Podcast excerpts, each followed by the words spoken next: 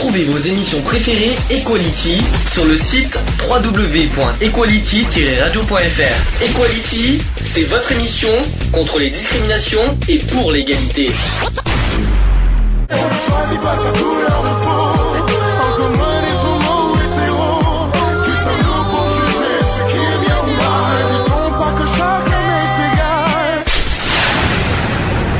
L'union fait la force.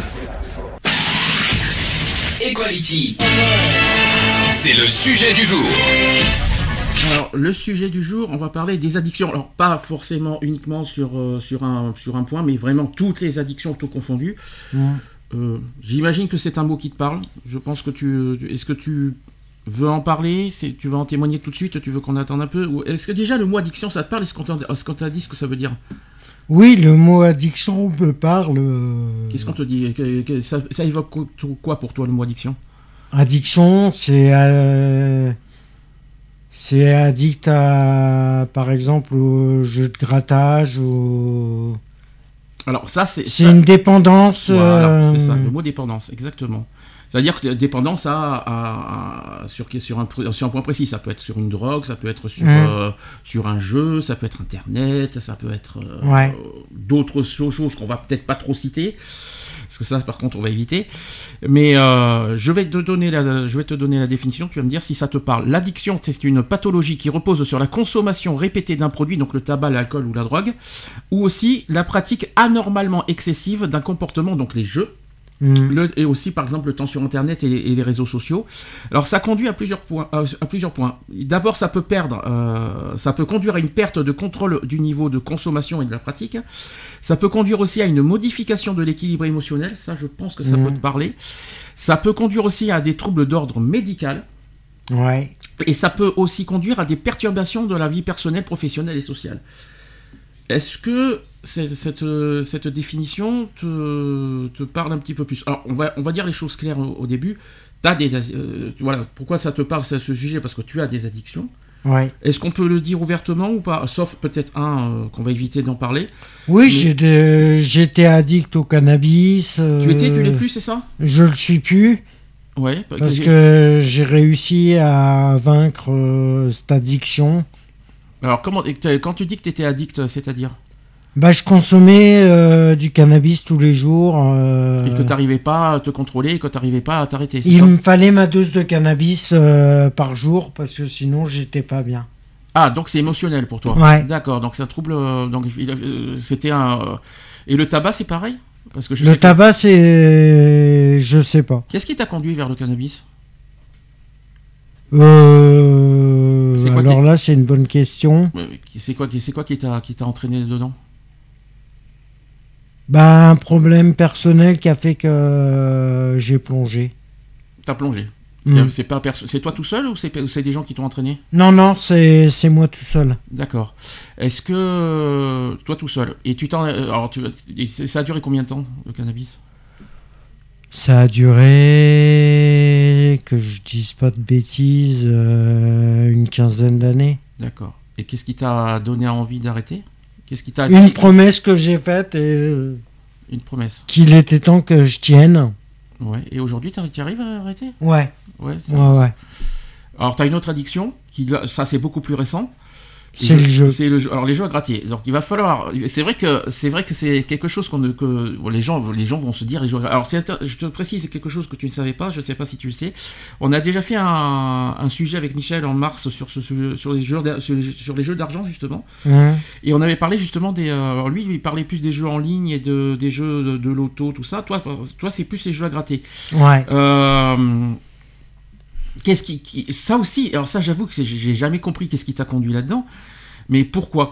C'est quoi? C'est un besoin à tout prix d'argent? C'est un besoin de ou Oui, c'est un besoin d'argent, besoin de savoir euh, savoir comment faire pour gagner de l'argent. euh, c'est plus. euh, c'est peut-être la méthode que tu t'y prends mal parce que bon d'accord bon je, je vais pas parler de ta vie personnelle parce que sinon ça va te rabaisser hmm.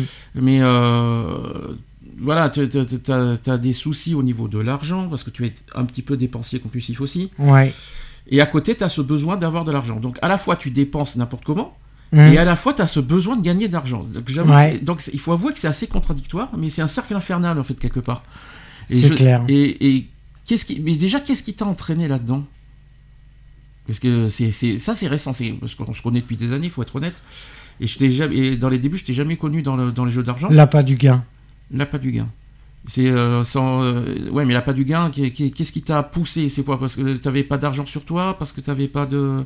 Non, parce que j'avais envie simplement d'essayer des jeux à gratter et voilà, c'est. Et quand tu perds, tu, alors, tu, m'as dit quelque chose cette- de, que tu as fait cette année.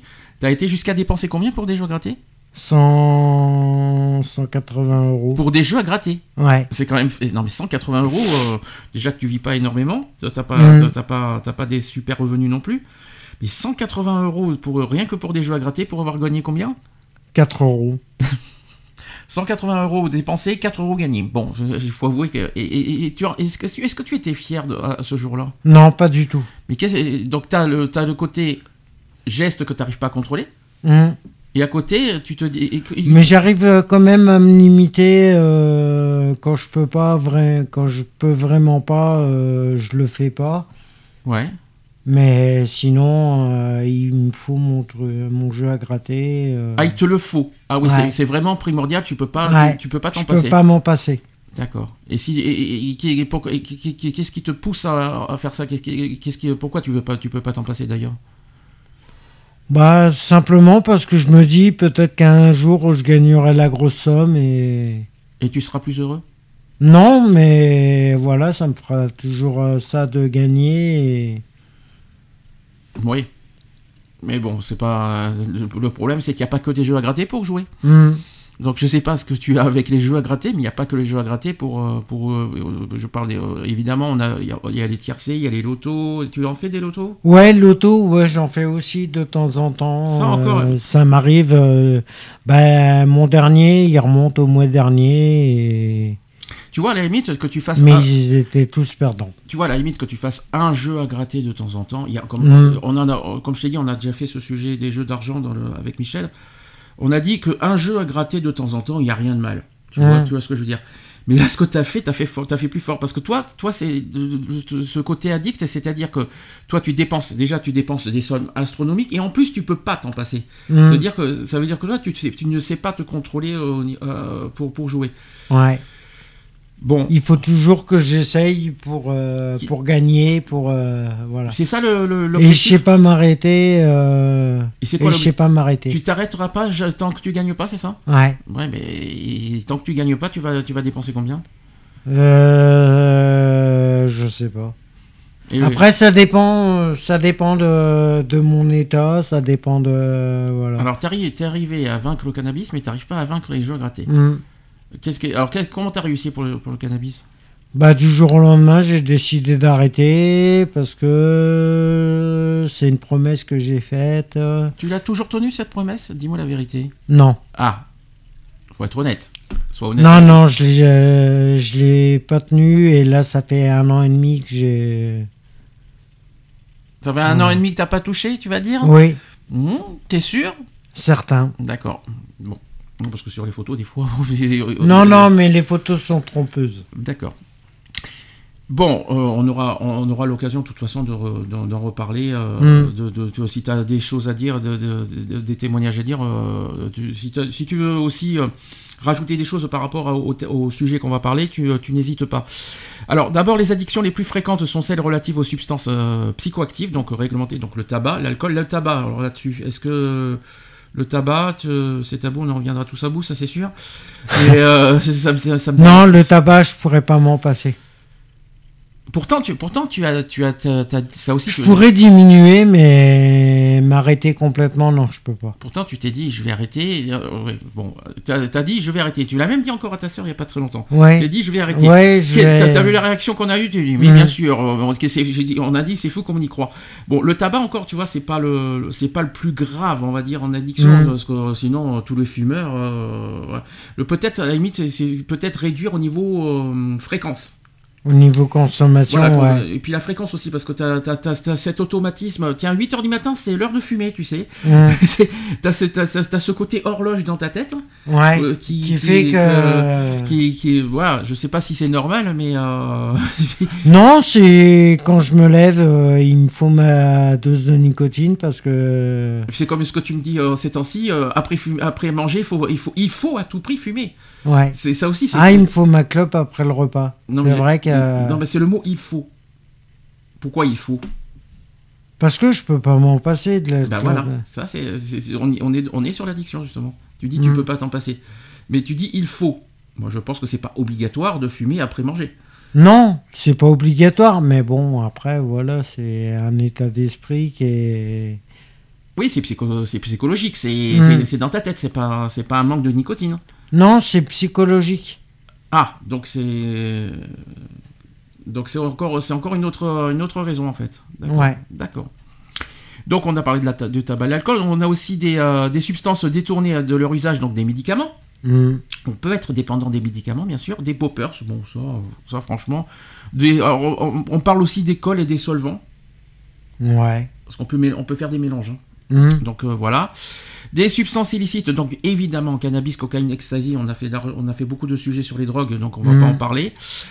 Euh, régulièrement, d'autres substances à potentiel addictif euh, qui émergent aussi, comme le, protoxyde d'azote. Alors ça, je savais pas. Je- Non, j'apprends- non plus. J'apprends des choses, des choses, et qui sont contenues dans des cartouches de siphon à chantilly ou de, ou de nouveaux produits de synthèse comme les MDMA ou les, euh, cati- les, catinones, je vais, je vais dire. Donc tout cela provoque un effet immédiat sur les perceptions, l'humeur et le comportement à un degré variable et expose à un risque de dépendance plus ou moins rapide et plus ou moins sévère. Est-ce que tu es d'accord avec ça? Euh, Toi qui connais l'alcool, l'alcool un petit peu aussi, tu as connu. Ouais. Euh, le tabac, le cannabis, est-ce que une fois que tu es, que t'es dedans, alors tu me dis que c'est psychologique toi. Moi, Euh, c'est psychologique. mais une fois que- mais- une fois que t'es dedans, tu, pour t'en passer, c'est très, très le, cannabis, parce que c'est, peut-être le sujet le plus, euh, le plus. Bah, le cannabis, encore, euh, tu peux t'en passer. Oui, mais quand t'es dedans, Ah, quand t'es dedans, c'est mort. C'est mort, tu peux pas t'en passer. comment t'avais ce besoin quand t'étais au cannabis? Ah, mais il me fallait ma dose de cannabis. Il me fallait mon, mon joint du matin, il me fallait. Ah, il te- donc c'était euh, automatique quoi en fait. Ouais, D'accord. c'était automatique, il me fallait. euh, pour être bien, il fallait que je sois euh, continuellement euh, défoncé, en gros. Ah, c'est ça que tu avais besoin? T'avais Ouais. be- t'avais besoin d'être défoncé. Ouais. Mais pourquoi? Pourquoi avoir ce besoin-là? Ben, je sais pas, c'est. C'est fou- c'est bizarre parce que j'ai besoin du cannabis pour être défoncé. C'est bizarre de dire ça. Hmm. Donc, t'as- et ça, et ça t'apportait quoi? C'est, ça m'a apporté sérénité, je, je me sentais bien après. Tu sais que, voilà. pourtant c'est faux. Tu sais que, tu sais que Mm. le cannabis apporte des effets secondaires euh, assez. Oui, euh, je sais, oui. Pour, tu, euh, euh, Par certaines personnes, euh, c'est vrai que le cannabis apporte euh, des bienfaits comme euh, des méfaits. euh, C'est comme le tabac parce que j'entends beaucoup dire parce que j'ai connu des- parce que j'en ai entendu parler encore plus plus loin. J'ai besoin de ma cigarette pour me calmer. Ouais, alors ça. C'est tellement con ce que j'entends. Je dis franchement parce que moi qui suis moi qui ai des problèmes des nerfs, j'ai pas besoin de cigarette.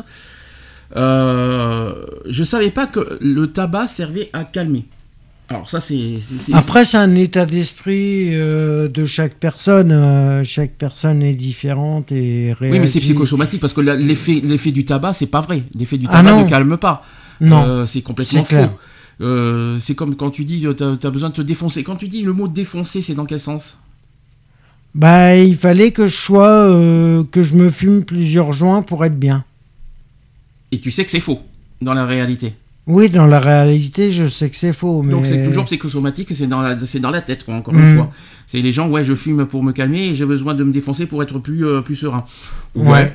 Bon d'accord. Et l'alcool ça sert à quoi? Donc aussi euh, c'est pour mieux. Non, que- mais l'alcool, euh, ça va, ça fait 20 ans que j'ai réussi à m'en sortir. euh. Ouais mais des fois une petite bière ça fait pas de mal. Ah, ça? une bière de temps en temps, c'est vrai que ça fait pas de mal. Oui mais sauf que chez toi ça va vite.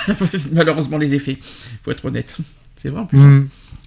Donc, euh, des prises globalement, donc ces, ces addictions concernent plusieurs millions de personnes en France, ce, ce n'est Mm. pas rien quand même, parce que l'alcool, L'alcool, il y en a Ah, beaucoup qui- l'alcool, euh, ouais, l'alcool, il y a beaucoup- beaucoup de monde. Beaucoup de monde qui sont concernés. hein. Donc ainsi, euh, selon l'Office français euh, des dépendances et toxicomanies, 8% de la population adulte, j'ai bien dit adulte, présenterait un risque chronique d'addiction à l'alcool. Rien que ça, ça c'est des données de 2014. Mhm. Voilà. Et sachez que un quart des, Fran- euh, de- des Français adultes, donc 27%, avec une addiction au tabac. Ça, ce sont des données de Mhm. 2019. 2019, c'est euh, c'est 27% des, euh, de la population adulte serait addict au tabac. Mhm. Donc, euh, est-ce que tu te sens concerné? Oui, bien sûr. Bah, je me euh, sens concerné euh, parce que je suis addict au tabac et D'accord. Donc l'usage problématique euh, ou la dépendance au cannabis concernerait quand même 7% des adolescents, cette fois, de 17 ans, et 3% des 18-64 ans. Alors ça c'est fort, parce que apparemment le- le- le- la drogue concernerait plus les jeunes. ouais. Et t'as commencé tôt le cannabis? J'ai commencé à 17 ans. Ah ça c'était pas si tôt que ça encore. Mais euh, 17 Bah, c'est euh, 17 ans. il y a euh, pire, hein, il y a pire, hein, faut être honnête, il y en a qui, com- qui commencent très très tôt hein, en ce moment. Ouais, ouais, ouais, c'est vrai qu'il y en a qui commencent euh, donc- très tôt et d'ailleurs, juste pour parenthèse, si ça, s'ils pouvaient éviter euh, de se mettre dans des états pareils. Oui, euh, mais pour quel motif? Qu'est-ce que, pour, qu'est-ce que, pour, qu'est-ce que Bah, il tu- suffit, suffit qu'il y ait un souci familial euh, ou un Hmm. truc comme ça et tu plonges. euh, on revient toujours, on revient toujours sur le même, le même sujet, le psychologique. Ouais. Donc ça peut être une dépression, une perte familiale, ça peut être, Ah, une- ça peut un être, deuil, ça peut être ah, ça peut être n'importe quoi. de l'exclusion. De... Mm. Alors là, chez- parce que chez les jeunes, ça va vite, hein, de toute façon, Ouais. là-dessus. hein. Bah, la plupart des jeunes qui fument, euh, je sais que la plupart des jeunes qui fument, euh, que je connais, euh, que j'ai pu rencontrer en tant que fumeur, moi, c'était suite à des, des problèmes familiaux. Toi, c'est familiaux. Ouais. D'accord. Bah, euh, 17 ans, alors que tes problèmes familiaux datent de plus tôt quand même. Oui. Euh, mais, euh, Oui, mais j'étais dans ma période rebelle, j'étais Oui. dans ma période. Ah, le fameux, la fameuse période anarchiste. Voilà, c'est une période Et anarchiste. qu'est-ce et qu'est-ce qui t'a entraîné là-dedans C'est un état d'esprit, c'est voilà, c'est un état d'esprit. C'est j'en avais marre de tout. Je j'en avais marre des règles. J'avais pas envie de Et aujourd'hui, de respecter. euh, et aujourd'hui, c'est c'est toujours le cas? Non, ça s'est calmé. Ça s'est calmé, mais un petit peu. Mais il y a quand peu. même, il y a quand même de, de, de temps en temps des, des esprits euh, rebelles qui reviennent. euh. Ça dépend des jours. hein. Ouais, voilà. ça dépend de, de mon humeur. Ouais, c'est sûr. Donc l'usage problématique, donc je l'ai dit euh, par rapport aux adolescents. Par ailleurs, l'usage régulier de cocaïne cette fois, de freebase aussi et de ou de crack concernerait 1,6% des adultes français quand même. hein. Mm. C'est pas, c'est pas léger. hein. Les, usagers, les usagers problématiques de drogue, toutes substances illicites confondues, seraient 350 000 en France. Ouais, ça fait nombreux quand même. C'est quand même pas mal. Parmi lesquels, environ un tiers rapportent avoir pratiqué une injection intraveineuse en cours de l'année écoulée, c'est-à-dire en 2019. Ouais, Euh, non, les intraveineuses, euh, jamais, je les ai jamais fait. Je me suis toujours limité au cannabis. D'accord. Alors concernant les addictions liées à des pratiques, on va parler des jeux d'argent cette fois. Donc les jeux d'argent, les jeux vidéo, on n'a pas cité. Mhm. Il y a aussi le sexe. Ah oui, il y a le- donc, comme quoi ça existe. Il y, a une- il y a des addictions liées au sexe. Bah oui, ça, Mhm. existe. Les réseaux sociaux ou encore les achats compulsifs. Ah, ça. Donc les statistiques sont moins nombreuses, mais qui nécessitent d'être mieux connues quand même. Euh, on sait cependant qu'environ une personne sur dix qui participait à des jeux de hasard ou d'argent en ligne a une pratique à risque modéré ou euh, où il y a un joueur qui est excessif. Euh, ça c'est en 2017. Et pour les autres pratiques, pratiques à risque, euh, les- ces chiffres sont plus euh, disparates. Alors, on a cité quand même pas mal de choses. Les jeux d'argent, les jeux vidéo, il y a Internet aussi qu'on peut rajouter, bien sûr. Ouais. Euh, les achats compulsifs, bien sûr. quoi. Si, si, euh, achat compulsif, c'est quand tu es dépensier compulsif, justement. Mm. Mais toi, tu es concerné en achat compulsif, mais en jeu gratuit, justement. Ouais. Donc, c'est un petit peu la même chose. hein. Donc, euh, Ouais, bah oui. Parce que tu dépenses, mais sans, sans faire attention à ton compte, déjà. Mm. Mais c'est pas, euh, c'est pas le plus gros problème. Les jeux d'argent, bon, voilà, t'es, de, t'es dedans. Est-ce que tu es d'accord avec ce qui a été dit, en tout cas? Oui, plus ou moins, on va dire. Alors, est-ce que tu... J'émets quand même des réserves. Alors, tu vas me dire si tu es dedans. Donc, la survenue d'une addiction repose sur trois composantes. Il y a l'individu, le produit et l'environnement. Je vais expliquer. D'abord sur le côté individuel. Donc, l'âge, le sexe, la maturité cérébrale, la personnalité et l'humeur d'un individu jouent sur un rôle important sur son risque individuel d'addiction. L'initiation précoce et le sexe masculin constituent des vulnérabilités spécifiques. Donc ainsi, commencer à, commencer de, la- à consommer de l'alcool au début de l'adolescence multiplie par 10 le risque de devenir alcoolodépendant à l'âge adulte. Ça c'est par rapport à une, à une initiation euh, plus tardive vers l'âge de 20 ans. Ensuite, les personnes anxieuses Mhm. au caractère introverti ou encore aussi avec une tendance dépressive ont un risque accru de dépendance, tout comme celles avides de sensations fortes. Alors là, je pense que tu es en plein dedans. Euh, ouais, mais Ah bah, si je vois pas que c'est lié au sexe. hein. Non, t'as pas. Il n'y a pas que ça. Euh, non, le, le- euh, oui, mais c'est individuel. Ça n'a rien à voir avec la- la- le, sexe. euh, sexe hein. Là, on Que de- tu sois féminin ou masculin, automatiquement, si t'es addict. euh, Oui, euh, oui, là, je suis d'accord avec toi. Là-dessus, c'est vrai. La personnalité. Ouais. Ouais, la personne. l'humeur, la- L'humeur, ouais. La dépression, l'anxiété. Ouais. euh, c'est ça qui t'a entraîné vers les jeux d'argent? Ouais, C'est l'anxiété, la dépression, le... Mm. euh, Ah bon, d'un coup comme ça. ouais. Ah, du jour au lendemain, ça te, ça te prend et, et tu sais pas forcément comment. euh, On a, on peut, je peux dire euh, un- un- une vérité qui, euh, qui, qui est quand même assez choquant. On va dire les choses jusqu'où tu vas, malheureusement, pour, pour que ton addiction fonctionne. hmm, C'est que voilà, bon, je vais pas, je vais pas expliquer pourquoi, pourquoi certaines choses, mais tu en arrives à jusqu'à faire la manche pour que tu puisses avoir des sous, pour que Pour, tu puisses avoir, pour que tu, pour que tu puisses euh, avoir Acheter tes grattés. Ouais. Ça veut dire que tu préfères mille fois, il faut être honnête, hein, on, va, on va être honnête tous les deux, hein. tu préfères mille fois acheter des jeux grattés que, que manger? Ouais, ça dépend.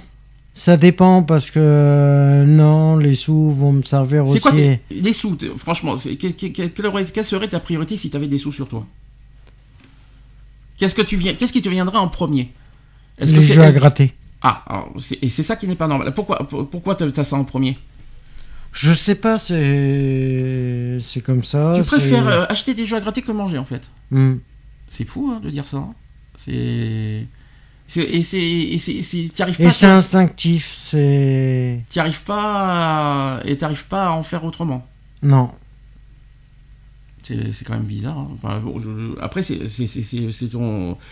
Ouais, c'est à l'intérieur de toi, mais c'est. Mais c'est assez étonnant, c'est ça qu'on dit quand tu tu imagines, tu as des sous sur toi, la première chose qui te vient à l'esprit, c'est de gratter. Hmm. C'est alors qu'à une époque, a pas... pas du gain. mais à une époque, t'avais pas ça. Non. T'avais t'avais pas du tout cet esprit-là. Non, ça justement, le. À l'époque, c'est vrai qu'à l'époque, j'avais plus euh, l'esprit de de savoir comment je vais manger, comment je. Je vais te poser une question différemment. Tu aurais un salaire? Parce que là, aujourd'hui, on va être honnête, tu touches la hache. Bon, Hmm. euh, ça, c'est ta situation actuelle. Est-ce que, euh, si tu avais un salaire, est-ce que tu aurais, été encore dans cette addiction ou est-ce que tu t'es dit, comme je gagne de l'argent, comme je travaille et que je m'occupe, et, et- et ça, m'a- ça t'in- est-ce que ça t'inciterait quand même à faire, euh, à faire le, le- Je pense pas. C'est quoi C'est un manque d'activité, un manque de. Ouais, c'est le manque d'activité qui fait que que je suis obligé de me raccrocher à un certain truc et D'accord. voilà. Bon, c'était une question comme ça que je te posais. hein. Ouais, ouais, non. Alors sur le plan neurobiologique, le niveau d'activité des neurotransmetteurs euh, neuro donc il, y a, donc il y a des petites molécules qui assurent la transmission des messages d'un neurone à l'autre. Donc là on, on est un petit peu dans le cerveau là. Hmm. Au niveau des synapses, des, des synapses qui régissent notre fonctionnement et notre comportement qui peuvent varier d'un individu à l'autre et constituent aussi chez certains une vulnérabilité vis-à-vis du risque d'addiction. Donc il y a des perturbations des systèmes alors excusez-moi, je vais, je vais essayer de dire les mots, mais c'est pas facile. Dopamine, euh, dopaminergique, donc c'est- médical ce que je dis, hein, Hmm. euh, relatif à la dopamine qui est aux cellules sécrétant cette hormone. Donc euh, il y a aussi le, cab- le cannabinoïde, je connaissais pas, c'est des choses Ça, que je c'est les addictions au cannabis. Voilà, il y a aussi euh, séroto... sérotoninergique, je connais pas du tout, qui est, qui est- qui est relatif à la sérotonine. Ça, c'est le neuromodulateur. Apparemment, ça, c'est les neurones que je parle. Hmm. Donc il y a, ça, il y a ce qui concerne l'humeur par exemple, donc notamment qui sont associés à une telle vulnérabilité. Donc dès que, en fait, c'est on a des, des neurones qui sont touchés apparemment Ouais. quand on est addict. Mais en même temps, le cannabis. euh, Ouais, le cannabis, ouais. ça touche, et euh, par ça- contre, euh, ça- ça, touche bien les neurones et c'est Ouais. vrai que euh, la dépendance au cannabis, elle, euh, elle se fait, mais on peut en sortir. Avec qui? Avec de l'aide, soit avec de l'aide, mais déjà avec la volonté déjà de, Soi-même déjà? de- déjà soi-même de le faire. Mhm. Et après, euh, on peut se faire aider. euh, Alors, je vais passer cette histoire de neurobiologie parce que je crois que c'est un peu plus compliqué. Bon, on sait que ça touche les neurones en tout cas. mm. Euh, Il y a des variations génétiques qui, qui expliquent aussi là en partie la, la variabilité des effets ressentis par chacun euh, face à, une, à la drogue, bien sûr. Donc évidemment, donc les neurones, on, le sait, on a compris. Ça peut être aussi euh, des consommations qui sont associées à des sensations agréables et des, équi- euh, euh, et des effets positifs sur le fonctionnement psychique. Et donc, on parle de désinhibition, l'oubli des problèmes. Alors, est-ce que ça fait oublier les problèmes? Non. Est-ce que c'est est -ce c'est vrai ça? Est-ce que c'est est -ce c'est pas plutôt une idée Le cannabis, le cannabis, par contre, oui. Ouais. Il a, il a tendance à. Après, ça dépend comment le corps y réagit. Donc ça fait oublier le problème, mais malheureusement derrière les effets sont néfastes physiquement et au niveau du cerveau, quoi. C'est ça. Ah, c'est- bah, c'est clair. C'est ça qui, c'est comme ça qu'il faut qu'il faut voir les choses. hein. Mhm. Euh, donc tout ça, euh, donc euh, qui sont en effet des- une incitation à renouveler l'expérience et il en est de même en cas de tolérance spontanée élevée à une substance avec des effets positifs et modérés. Bon, ça c'est ce qu'on dit. hein. Il y a Mhm. des produits qui sont pratiques au potentiel addictif variable. Donc du côté du produit, l'addiction euh, peut s'installer euh, plus ou moins rapidement après une ou quelques prises, que ce soit crack, coca- cocaïne ou n'importe quoi. Mhm. Plus progressivement, voire même très lentement, donc comme l'alcool et les jeux. Tout dépend du potentiel addictif de la substance ou de la pratique, qui dépend lui-même de la nature et de l'intensité de son interaction avec les neurotransmetteurs. Donc le tabac, puis l'héroïne, le, la cocaïne, l'alcool sont ainsi les produits les plus à risque et dont la consommation problématique est la plus fréquente. Mhm. Concernant les jeux vidéo, ceux en réseau aussi, notamment en mode multijoueur, qui sont réputés plus addictogènes que les autres. Donc Ouais, les jeux en réseau, ouais, sont très addicts. Qu'est-ce qui est néfaste avec les jeux vidéo? D'être trop devant, d'être trop Bah, dépendant le fait de, le fait euh, d'être d'être pris dans un jeu, par exemple, euh, je vais À prendre. un moment, tu étais très GTA.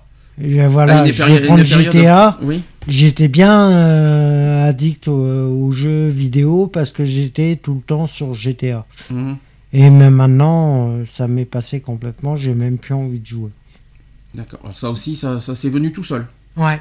Du jour au lendemain, tu. C'est quoi C'est un ras-le-bol C'est c'est peut-être la Ouais, c'est un ras-le-bol, Il n'y avait pas une euh, lassitude quelque part qui s'est installée Bah, une lassitude, euh, non. Quand j'étais addict à GTA, euh, non, c'était le plaisir de jouer, c'était. Mhm. Voilà, c'était tout ça. Et maintenant, j'ai plus envie de jouer, ça me donne plus Oui, c'est de la lassitude en quelque Ouais. sorte. D'accord. Euh, tu te dis, ça t'intéresse pas. euh. Ouais, mais tu t'es passé, t'es passé de GTA à- au jeu d'argent. Hmm, Du coup, t'es figé là-dessus, quoi. ouais. Donc du coup, t'as as trouvé une autre, un autre, euh, un autre truc pour euh, pour t'occuper, mais malheureusement, c'est pas maintenant c'est l'argent qui prend, donc euh, Mm. c'était c'est triste quoi. Alors, il y a aussi des facteurs environnementaux. Il y a l'influence de l'environnement, donc le stress, le contexte social et amical, la présence de troubles psychiques aussi, qui est aussi déterminante. Par exemple, il y a le principal facteur de risque de dépendance au tabac, qui est, c'est d'avoir grandi au sein d'un foyer de fumeurs, facilitant l'accès au tabac. Alors là, je suis pas d'accord. Parce que moi, j'étais entouré de fumeurs dans ma famille et je fume pas. Donc, comme ça, moi, je, moi, trouve ça pas d'accord. Je sais pas si c'est ça qui t'a incité à fumer. Non. Non. Ça, je pense pas que ça soit ça. hein, euh. Non, c'était bah, la première fois où j'ai commencé à fumer, j'avais 9 ans.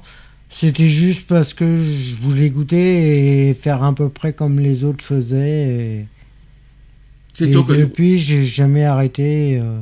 Ah, parce que euh, hon- honnêtement, c'est faux. hein, euh, moi, ouais, je- non, c'est faux. Moi, je suis pas d'accord avec. L'environnement n'a rien à voir avec. C'est pas parce que t'es entouré de fumeurs que tu fumes. Non. En tout cas, c'est pas automatique. Enfin, moi, je suis pas d'accord avec ça.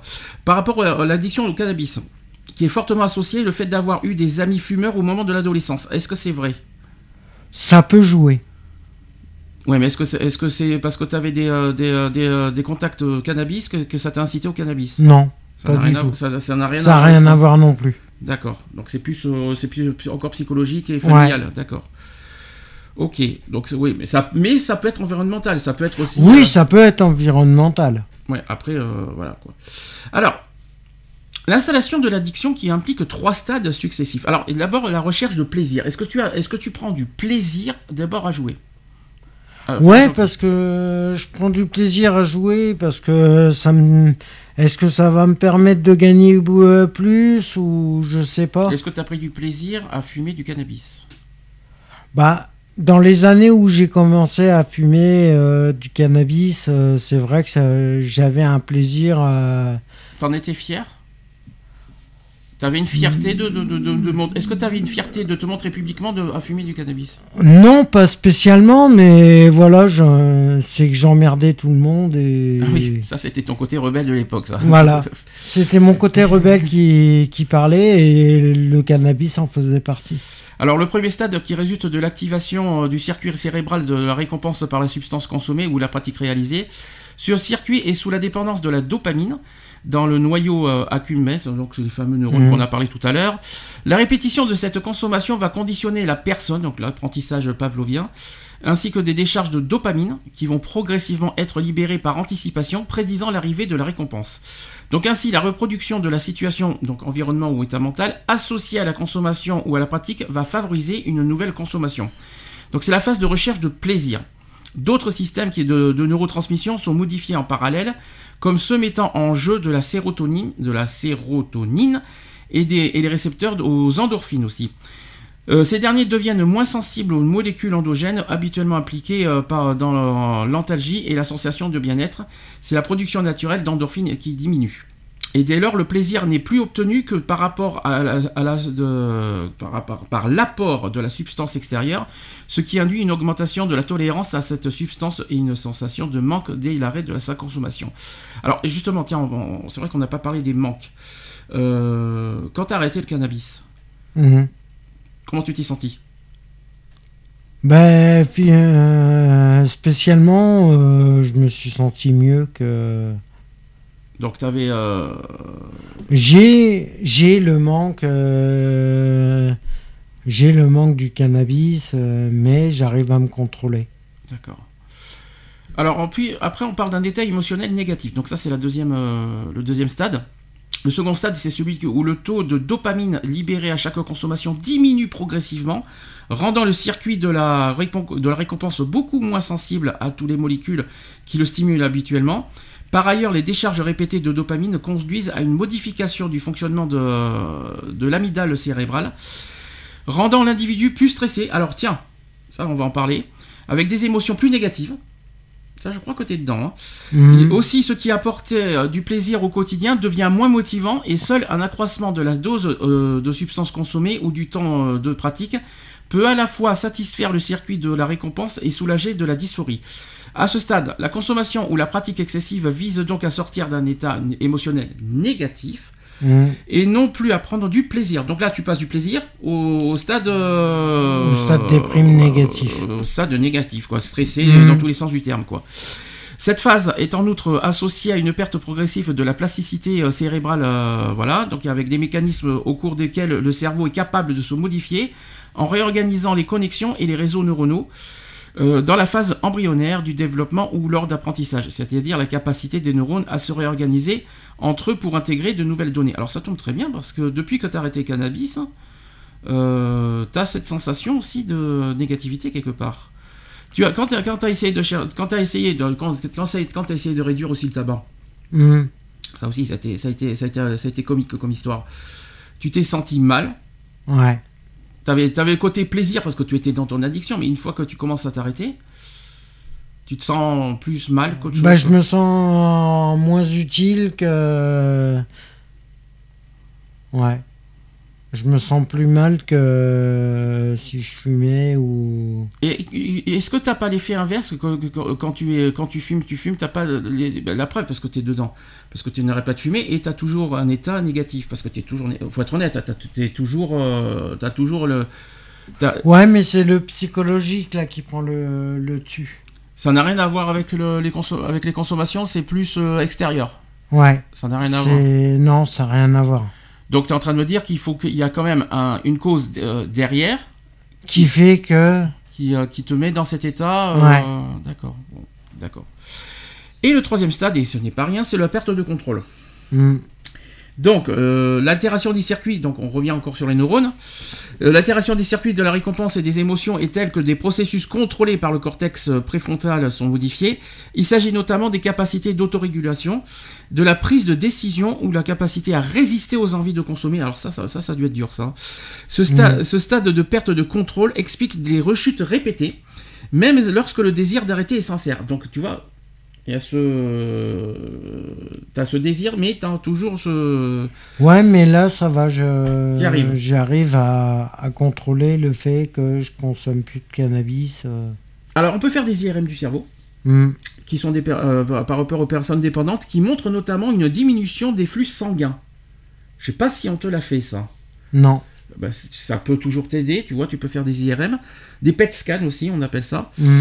Euh, voilà, il faut faire des, imageries du cerveau qui peuvent euh, voir la diminution de tes flux sanguins dans le cerveau, tout simplement. Mm.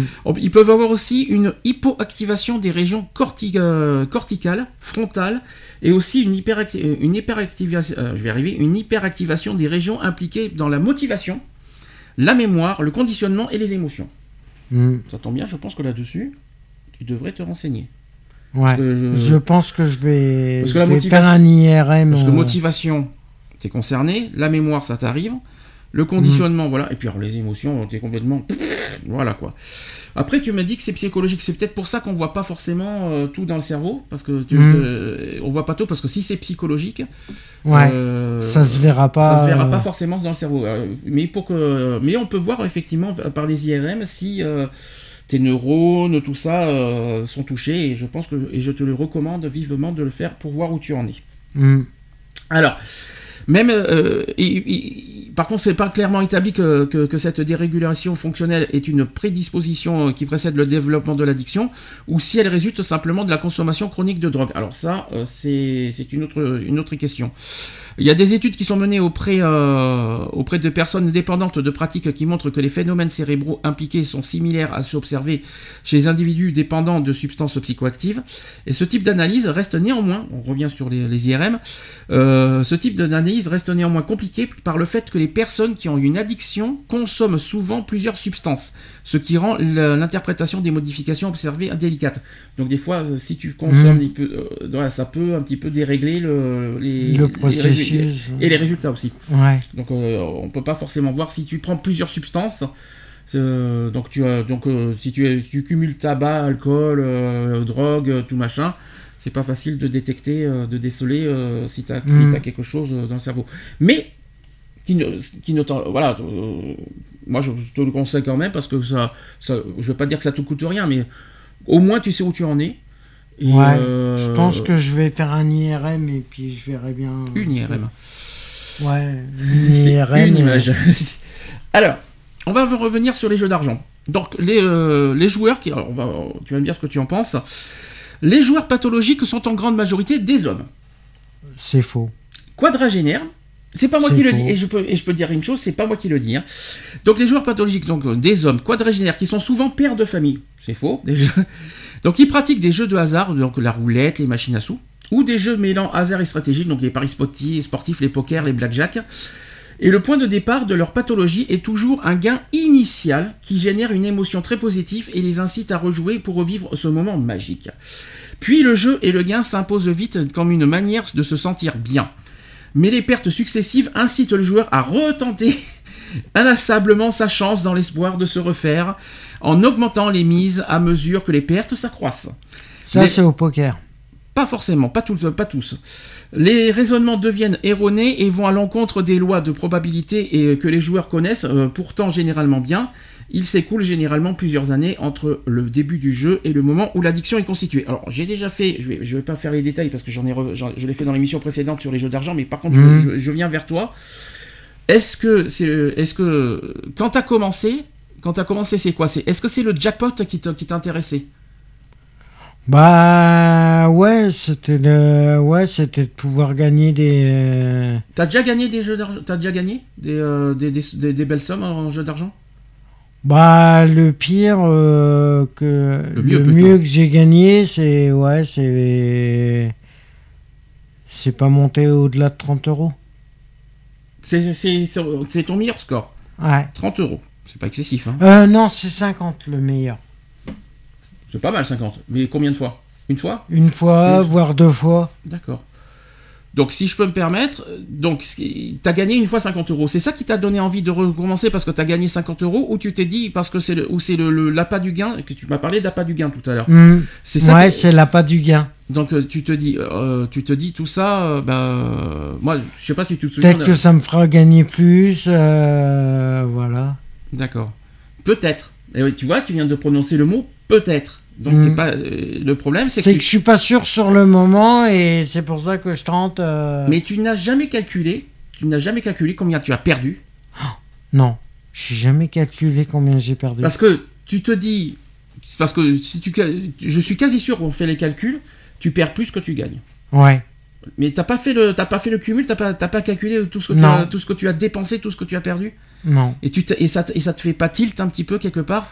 Bah si, mais bon, je me dis que ouais, si ça me fait tilt, mais voilà, c'est Il y a pas, y a, t'as pas ce déclic encore de te dire, euh, tu mises, tu mises, tu mises, mais tu te dis tout ce qui t'intéresse, c'est l'appât du gain, mais derrière tu ne sais pas, quoi, tu t'as pas, le, t'as pas le déclic en disant Oh, que- combien j'ai, qu'est-ce que, qu'est-ce- tiens l'histoire des 180 euros par exemple. ouais. Est-ce que tu l'as, est-ce que tu l'as eu la conscience? Non. Euh, Tu l'as, tu l'as, as eu la conscience quand? Tout de suite ou plus tard euh, Je l'ai eu plus tard. Bah, c'est que c'est Séverine qui me qui m'a prévenu comme quoi que voilà, j'étais addict au jeu et parce que et c'est elle qui m'a fait la réflexion mais t'as vu combien t'as usé euh, Mhm. Moi, je me souviens, on, eu- s'était eu au téléphone le mois dernier. Moi, je me souviens, tu avais 3 euros de monnaie sur toi. Mhm. 3 ou 4 euros, je me souviens plus. Au lieu de les garder pour toi, parce que tu, comme tu savais que tu allais venir ici, il a fallu à tout prix que tu ailles au bureau de tabac pour, faire les quatre- pour dépenser les 4 euros Mhm. en jeu à gratter. C'était plus fort que toi. C'est- Il fallait que tu grattes. Et tu as gagné 1 euro. Je me souviens de ce- Je me souviens de, quand on était au téléphone. Ouais, j'ai gagné 1 euro. Ouais, bravo. Félicitations. Comme je t'ai dit, c'est mieux que zéro. Oui. Bon, mais, euh, toi, tu as voulu, euh, en gagnant 1 euro, tu as voulu encore redépenser les 1 euro pour. que j'ai euh, fait d'ailleurs et, et- que j'ai perdu. Mais, après. obligé- mais c'est automatique, tu es obligé, quoi qu'il en soit, de Ah, gagner je et de rejouer. Mais Quand c'est des petites sommes, euh, c'est vrai qu'il faut que je relance parce que. Bah, dans ce cas, je te pose une question inverse. Tu, tu gagnerais 30 euros, t'en fais quoi? Non, là, par contre, je récupère. Tu dépenses en pot de tabac, c'est ça? Ouais, il y aurait peut-être le tabac, mais je sais pas. Je sais pas du tout ce que j'en ferais et. Ouais, mais c'est une bonne question que je pose. Hmm. Qu'est-ce que tu aurais fait? Voilà, tu gagnes 30 euros. Tu, tu gagnes 30 euros. Tu fais quoi? Je sais pas. Tu les mets de côté? Tu, euh, tu, tu les dépenses comment? Tu, tu les mets, tu les dépenseras plus tard en jeu? Bah, je les dépenserai plus tard, ouais, mais pas forcément en jeu. Tu ne sais pas t'arrêter. Ah, tu les dépenserais autrement. Ouais. T'a- T'aurais trouvé, euh, trouvé autre chose. Hmm. D'accord. C'est pour ça qu'on on est sur le sujet du cycle infernal. hein. C'est pour ça que je Mm. te, pour ça que je te pose la question. Donc, euh, d'accord. Ok. Alors, des conséquences multiples médicales, personnelles et sociales. Donc, l'installation d'une addiction qui engendre de multiples conséquences qui s'installent dans un délai euh, plus ou moins court euh, et dont l'issue peut être euh, sévère, voire tragique. Donc, il y a d'abord des risques immédiats liés à la substance pratique. Donc, les premières conséquences sont spécifiques de l'addiction et sont immédiates. Donc, l'euphorie, tu Ouais. te sens dedans? Non. Les parts de contrôle? Oui. Ah, bah, la perte de contrôle, oui, je l'ai. oui. Diminution du stress euh, pff, crois- Diminution du stress, non, pas forcément. J'y crois à moitié à ça. hein. La désinhibition, ça c'est plus l'alcool ça. hein. Hmm. Donc euh, voilà. Donc elle varie selon la nature de la substance euh, ou de la pratique. Donc il y a un risque vital immédiat lié à l'usage excessif qui existe dans certains cas, donc les overdoses, le coma éthylique, là on est dans l'alcool. Hmm. Euh, donc il y a une étude coordonnée par euh, l'OFDT qui estime en outre que la conduite après une prise excessive d'alcool multiplie par, euh, est multipliée par 8,5 le risque d'être responsable d'un accident mortel. Ouais. C'est quand même fou. Hein. Et si le conducteur a également consommé du cannabis, ce risque est multiplié par combien d'après toi? Je sais. Si tu cumules alcool et cannabis. Je sais plus. 15. Tu doubles. Tout simplement. Dans un second temps, qui s'installent aussi les symptômes liés à l'exposition chronique et répétée, associés au phénomène de tolérance et de sevrage. Donc voilà, le sevrage. Mhm. T'as t'as déjà passé par le sevrage par- pour le cannabis hein, ou, euh, Pour le cannabis, ouais, j'ai été consulté euh, des personnes euh, addictologues. hein. addictolo- Euh. Addictologue, c'est pas sevrage, on est d'accord. hein. C'est, ils peuvent t'aider pour le sevrage. euh, Psychologiquement ou avec des médicaments? Bah déjà, c'est, c'est une pointe euh, déjà psychologique. Mhm.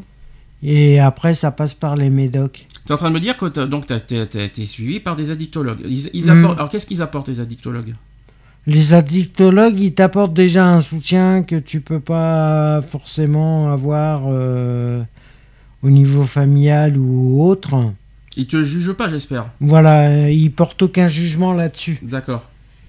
Déjà, ils sont là, ils sont déjà tenus par le secret professionnel et ça veut dire que les seuls moyens pour eux, c'est d'aider les personnes au maximum.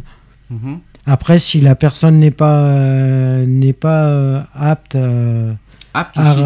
Je pense que je pense qu'il y a une histoire de motivation aussi. hein. voilà, ouais, Euh, il y a une que- histoire de motivation aussi derrière, mais si elle n'est pas prête euh, à s'en sortir, automatiquement, tu auras beau faire des séances de d'addictologie, automatiquement, ça servira que dalle. Mhm. Alors les secondes conséquences sont d'ordre comportemental. Donc il y a la consommation ou la pratique qui envahit progressivement la vie euh, quotidienne de la personne dépendante et peut avoir aussi des répercussions euh, délétères sur la vie familiale, relationnelle et professionnelle. Et, ça, Mhm. et là je suis complètement d'accord. Donc elles engendrent un risque progressif euh, accru d'isolement. Alors là, on est d'accord? Hum. Isolement. Marginalisation, ça c'était la grande période ça. Marginalisation, ouais. Oui mais Ça peut être. euh, Ça peut être. euh, c'est vrai que c'était une sacrée période, mais bon, après, voilà. euh, stigmatisation? Non. Non, moi je dirais non. Perte d'emploi, c'est pas du tout euh, les addictions qui t'ont fait perdre l'emploi, hein, c'est, c'est- ça c'est ta santé. Donc on- on- on- la déscolarisation par contre, euh, euh, La déscolarisation peut, euh, peut jouer sur une addiction. Euh, Une addiction peut jouer sur la déscolarisation. et puis il, y avoir- il peut y avoir tout, il peut y avoir aussi un cumul, il peut y avoir l'isolement, il peut y avoir l'exclusion, y Voilà. avoir, il peut y avoir, il peut y avoir, Après, c'est un cumul euh, d'états. euh, euh, relationnel. selon- euh, voilà. hum, Parce que si le relation, si t'as pas, si t'as pas un bon entourage, te- automatiquement. voilà, derrière tu, tu souffres quoi, tu es en Mm. souffrance et tu ça fait, tu as, vécu cette souffrance parce que je vais, on peut pas dire que tu as eu une famille euh, quand la famille tu l'as eu tard. hein. Ouais. Donc euh, t'as pas t'as eu voilà, je, on va pas raconter ton histoire euh, voilà qui est assez douloureuse. Mais tu as eu une enfance très compliquée qui t'a mis euh, dans cette on va dire qui t'a qui t'a fait on Bah, peut- le cannabis, en fin de compte, est lié. bah, t'as pas t'as pas grandi normalement hein, en même temps. Non. Hum. Est lié à mon enfance, est lié à mon adolescence, est lié à. Au pire, à ce que tu as vécu. Voilà. Voilà, tout ce que voilà, tout, tout ce que tu as cumulé. Et puis il y a eu euh, le fait que tu Tout ce que j'ai cumulé. Et t'as- pas été élevé par ta famille, hein, c'est ça, le Mm. c'est ça, et c'est ça aussi qu'il faut pas oublier. hein. Donc tu as eu euh, le, le côté, euh, bah, tout ce Mais que- mon côté rebelle, il est, il a été, il est venu de là. hein. Et, euh, et le cannabis, c'est que c'est, on dirait limite que c'est de la vengeance. euh, ou- C'est de la vengeance contre la société. Ça, alors ça, c'est ça, fait longtemps que tu l'as pas dit ça, parce que je me souviens, je me souviens quand je t'ai connu, euh, quand je t'ai connu, tu disais beaucoup de, tu disais beaucoup de, de- la- des choses sur la politique et la société. Mm. T'avais beaucoup de, je sais pas pourquoi tu t'en prenais à la politique et à la société, parce que c'est pas, c'est pas de leur faute, c'est ce que t'as vécu. Non, c'est pas, c'est pas de leur faute, mais c'est qu'ils faisaient des promesses qui sont, qui tenaient jamais. Oui, mais quel est le rapport entre ce que tu as vécu et leurs promesses? Bah, parce que moi, quelque part, j'y croyais aux promesses qu'ils faisaient et je me disais que ça va peut-être évoluer, ça va faire évoluer les choses. euh, et en fin de compte, ça faisait rien du tout. Ça changeait rien du tout. Alors, des complications qui sont aussi à long terme, les addictions qui ont des répercussions médicales, psychologiques et psychiatriques sur le long terme, Hmm. on est dedans. Une consommation chronique a en effet des conséquences médicales propres en parallèle du processus addictif.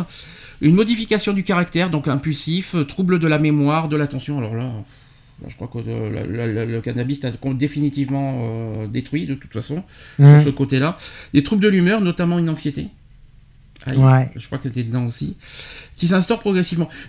Honnêtement, euh, le cannabis t'a détruit, hein, de toute façon. faut être euh, clair. Ah, mais Euh, le cannabis, il m'a détruit ça complètement. c'est irréversible, il n'y a rien pour, y a rien pour, pour établir ça? C'est irréversible ou Ah, c'est irréversible. Il n'y a rien médicalement qui peut, qui peut te... Médicalement, pour, euh, pour éviter que je replonge, euh, il y a la méthadone. Je connais pas, c'est quoi? C'est un, c'est du Subutex. et- Ah, le Subutex, là je connais. Voilà. D'accord. C'est, c'est, c'est, genre Subutex. Parce que malheureusement, ça t'a entraîné une maladie, tout ça. Mhm. Parce que euh, on va chronologiquement, disons que ça t'a détruit. On va dire ça t'a détruit. Ah, mais ça m'a détruit. Et en plus, ça t'a créé une maladie. Mhm. Parce qu'en plus, euh, en plus, c'était devenu, on peut le dire, Ouais. schizo. C'est bon, je pense pas que ça soit le cannabis qui t'a rendu schizo. Je Non. pense, je pense pas. hein. Mais euh, Quoique, je me pose des questions quand même. Mais euh, Si ça a pas joué. Mais, mais malheureusement, bon, parce que la schizophrénie est arrivée tard, hein, Mhm. ça, ça- ça date pas d'il y a des années, hein, ça, c'est- ça date de, Ça date de moins de de 5 il y ans à peu près. Moins- Il y a trois ans. Oui, bon, ça a, été déclaré il y a 3 ans, mais je pense pas que ça date, ça fait pas 3 ans euh, que, tu as ça. Mais ce que je veux dire par là, c'est que euh, on il, faut, il faut être honnête, il faut, il faut dire les choses une fois pour toutes. La consommation de cannabis, euh, ça peut, d'accord, ça fait oublier les problèmes, mais vous pouvez, les gens ne s'imaginent même pas les conséquences derrière que ça fait. Ah, ben les Quand conséquences, elles sont désastreuses. Hein. Tu perds tout le monde. hein. Alors, ah, ça, te- alors euh, ça, tu perds tout le monde parce que. euh, Ah, mais tu perds tout le monde. Parce que pourquoi? Parce que quand tu fumes du cannabis, tu perds des gens. Ah, ben tu peux. hein. Tu peux. Tu peux perdre des amis, tu peux perdre de la famille, tu peux perdre. euh, Parce qu'ils comprennent pas ton choix de. Qu'est-ce que tu as besoin quand, euh, quand, quand, quand t'es- est-ce que tu as besoin dans ces moments-là, tu te en disant que dès qu'on consomme du cannabis, qu'est-ce qu'on peut dire que la personne souffre? Ouais. Est-ce que est-ce que automatiquement non, je parle vraiment automatiquement. Est-ce que Automatiquement, la personne souffre. C'est qu'il y a un problème quelque part. Donc il faut donc quelqu'un qui fait ça euh, intérieurement souffre, donc il a besoin d'écoute, d'attention, de- d'être entouré, de et parce que le, si c'est le D'être épaulé pour éviter justement qu'il plonge euh, trop. euh, Et justement, s'il est isolé, tout seul, tout ça, au contraire, ça le plonge plus qu'autre chose. Ouais. Ça le détruit encore plus. Et, Ah, bah, et- ça le pousse encore plus vers, le, vers, vers les consommations Ouais. addictives, justement. Après, euh, c'est pas facile parce que. Parce que en échange, et ça c'est quelque chose que Et après, c'est s'il a besoin de. Après, c'est s'il veut de l'aide aussi. Ben justement, c'est là où je veux en venir. Parce que c'est quelque chose que je te reproche quelque part. Tu vois, euh, tu as besoin d'écoute, tu as besoin Mhm. d'attention. Quand moi, j'étais euh, pendant des années donné des conseils, tout ça, est-ce que tu les as écoutés? Non. Pourquoi? Qu'est-ce que- Là, c'est une bonne question. C'est vrai que c'est une bonne question. Je. Là, Parce comme ça, je pourrais pas y répondre Parce que- je sais Parce pas. que bon, tu m'en as voulu pour beaucoup de choses. je- Ah, il y a beaucoup de choses qui sont rentrées en Voilà. critères, mais moi, je peux pas dire euh, maintenant, à l'heure d'aujourd'hui, je peux pas dire que ça a résolu tout. Je parle de toutes tes addictions. Attention, parce qu'il y en a une, il y a une addiction qu'on n'a pas citée, qu'on va éviter de, de- de citer. Mais euh, Mm. si on compte toutes tes addictions confondues, euh, moi je t'avais donné toutes les clés, tous les outils pour, euh, pour t'aider tout ça. Là aujourd'hui, tu le revis encore malheureusement à toi, Mhm. chez, ta soeur parce que tu reproduis et puis voilà, ta soeur Mhm. fait, fait- fait exactement le même chemin que j'ai fait. Et euh, là, là, moi ce que je comprends pas, c'est qu'à la fois tu as besoin d'aide, mais à la fois tu n'écoutes pas. Mhm. Donc c'est contradictoire. C'est tu as besoin de soutien des autres, tu as besoin de nous, Je cherche, euh, je cherche du soutien, mais, mais tu, de- mais tu- derrière, mais je- tu refuses de les appliquer. Alors c'est c'est co- c'est- c'est- comment tu veux de l'aide des autres si derrière tu tu tu tu, tu, c'est tu c'est refuses. pour ça que justement, quand tu, quand tu consommes, euh, que ce soit cannabis, alcool ou autre euh, substance, euh, c'est vrai que tu viens vite dépendant. dépendant de Bah, du produit. du produit. Moi, je me souviens- Et après, le- si t'as pas la volonté de, vouloir t'en sortir euh, Mm. par toi-même, et après, tu, c'est déjà de vouloir s'en sortir par soi-même. Euh, il faut déjà une sacrée volonté parce que c'est vrai que moi, ça fait un an et demi que j'ai arrêté le cannabis. Euh, T'es trop proche du micro. Je veux pas dire que j'ai complètement zappé euh, le cannabis. C'est que euh, je suis tenté. Mm. Il y a des fois, je suis tenté pour en reprendre. Mhm. Mais je me dis non parce que c'est une promesse que j'ai faite et, Oui, et mais que, même- voilà quelque part si je si je replongeais c'est que la promesse elle serait pas tenue. Ce qu'il faut dire aussi, c'est que c'est pas pour les autres qu'il faut que tu tiennes cette promesse. Ça, ça, dé- déjà, c'est rien pour, pour moi-même. Parce que ouais, c'est pour moi-même c'est pour euh, Dans l'état où tu es actuellement, dans les- déjà, tu devrais avoir ce déclic en disant regarde dans l'état où tu es aujourd'hui et stop quoi. Hmm. Déjà, tu devrais, tu- déjà, tu devrais. euh, Ah avoir- mais je le fais pour moi-même déjà. Hum, parce qu'il faut pas que tu. C'est pas. C'est bien de tenir une promesse, mais le but c'est pas de tenir une promesse, c'est déjà que toi tu dois te, tu, tu dois t'engager en disant stop. je- euh, tout ce que j'ai fait me détruit. euh, c'est la, Mhm. réali- la réalité pure et simple ce que je dis. Ça t'a détruit euh, dans tous les sens du du cerveau. Il faut être honnête. Hein, ça t'a Ah mais ça m'a détruit complètement, Euh, oui, c'est sûr. C'est à toi aussi de mettre des limites aussi, à toi de, te- de, de toi personnellement, c'est à toi Mhm. en premier. À toi en disant stop, je, j'arrête, j'en ai trop fait, j'ai été trop loin. Puis, si je continue, ben, je vais empirer mon état et je m'en sortirai jamais. C'est ça, qui, c'est ça qu'il faut dire. Maintenant, c'est facile à dire. Parce que C'est niveau- facile à dire. Venant de nous, venant de nous, c'est facile à dire parce qu'on n'est pas concerné. Donc, je vais prendre le, je vais prendre l'exemple d'un alcoolique. Mhm. Automatiquement, s'il n'a pas la volonté de dire demain j'arrête, Mhm. on, on aura beau lui donner des conseils, s'il n'a pas décidé d'arrêter, automatiquement c'est mort. Bien sûr. Alors, est-ce que tu sais comment on diagnostique une addiction? Non. Bon, le diagnostic de l'addiction euh, repose sur des critères bien définis, fixés par des instances internationales. Alors, je- j'en ai plusieurs. Donc, un sujet est considéré comme souffrant d'une addiction quand il présente ou a présenté au cours des 12, der- des 12 derniers mois au moins 2 ou 11 critères suivants? Donc, il y a, il y a 11 critères, et Mhm. il en faut 2 sur Mhm. les 11 pour être, euh, pour être euh, addictif. Alors, voilà les 11, et tu vas voir si tu es bien addictif. Premier point, besoin impérieux et irrépressible de consommer la substance ou de jouer. Ah bah oui. On est dessus. Donc ça fait 1. Mhm. Perte de contrôle sur la quantité et le temps dédié à la prise de substance ou au jeu. Substance euh, ou le jeu. Les- le- tu fais. C'est mitigé. Bon. Beaucoup de temps consacré à la recherche de substances ou au jeu. Alors, Ouais. à une période, oui. Euh, le- Ouais. Tu recherchais beaucoup les, les cigarettes et les. euh, et euh, notamment quand t'en avais plus, il fallait à tout prix quand on est dehors, quand on est sur Mm. toi et tout, ça oui. Au quatrième critère, tu as l'augmentation de la tolérance aux produits addictifs. Euh non. Celui-là, j'y crois, crois pas beaucoup.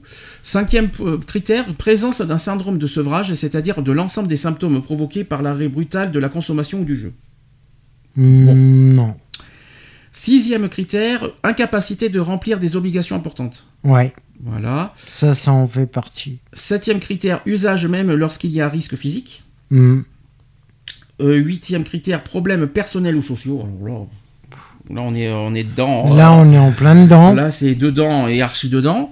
Mhm. Neuvième critère, désir ou effort, ou effort pr- persistant pour diminuer les doses ou l'activité. Non. Voilà. Dixième critère, activité réduite au profit de la consommation du jeu. Non. Hmm, je dirais oui et non. Et onzième critère, poursuite de la consommation malgré les dégâts physiques ou psychologiques. Ouais. Ça, par contre, c'est dedans. Donc, l'addiction, c'est qualifié de faible si c'est de 2. Mhm. 3 critères, euh, deux à 3, critères sont classifiés. Et c'est modéré si c'est entre 4 et 5. Et sévère si, euh, c'est- si c'est 6 et plus. Donc, toi, tu es à 5. Si j'ai si bien compris Ouais. ce que tu m'as Je dit. suis à 5, ouais.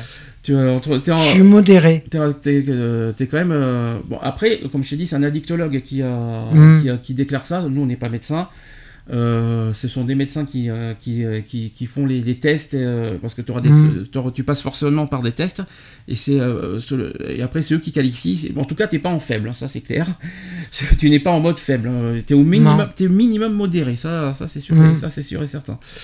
Alors, les experts du DSM qui ne recensent comme addiction que les dépendances aux substances et, et celles aux jeux vidéo ou d'argent, les usages intensifs de smartphones aussi, il y a aussi l'hyper- l'hyperactivité sexuelle ou professionnelle qui ne sont pas à ce jour considérées comme d'authentiques addictions, car on ne dispose pas de données scientifiques convaincantes en ce sens. Mm. C'est une addiction, mais qui n'est pas reconnue au niveau médical. Voilà. Ouais. C'est une addiction, effectivement, personnelle, tout ce que tu veux. Mais scientifiquement et médicalement, non. Ça, Mhm. c'est important de le dire.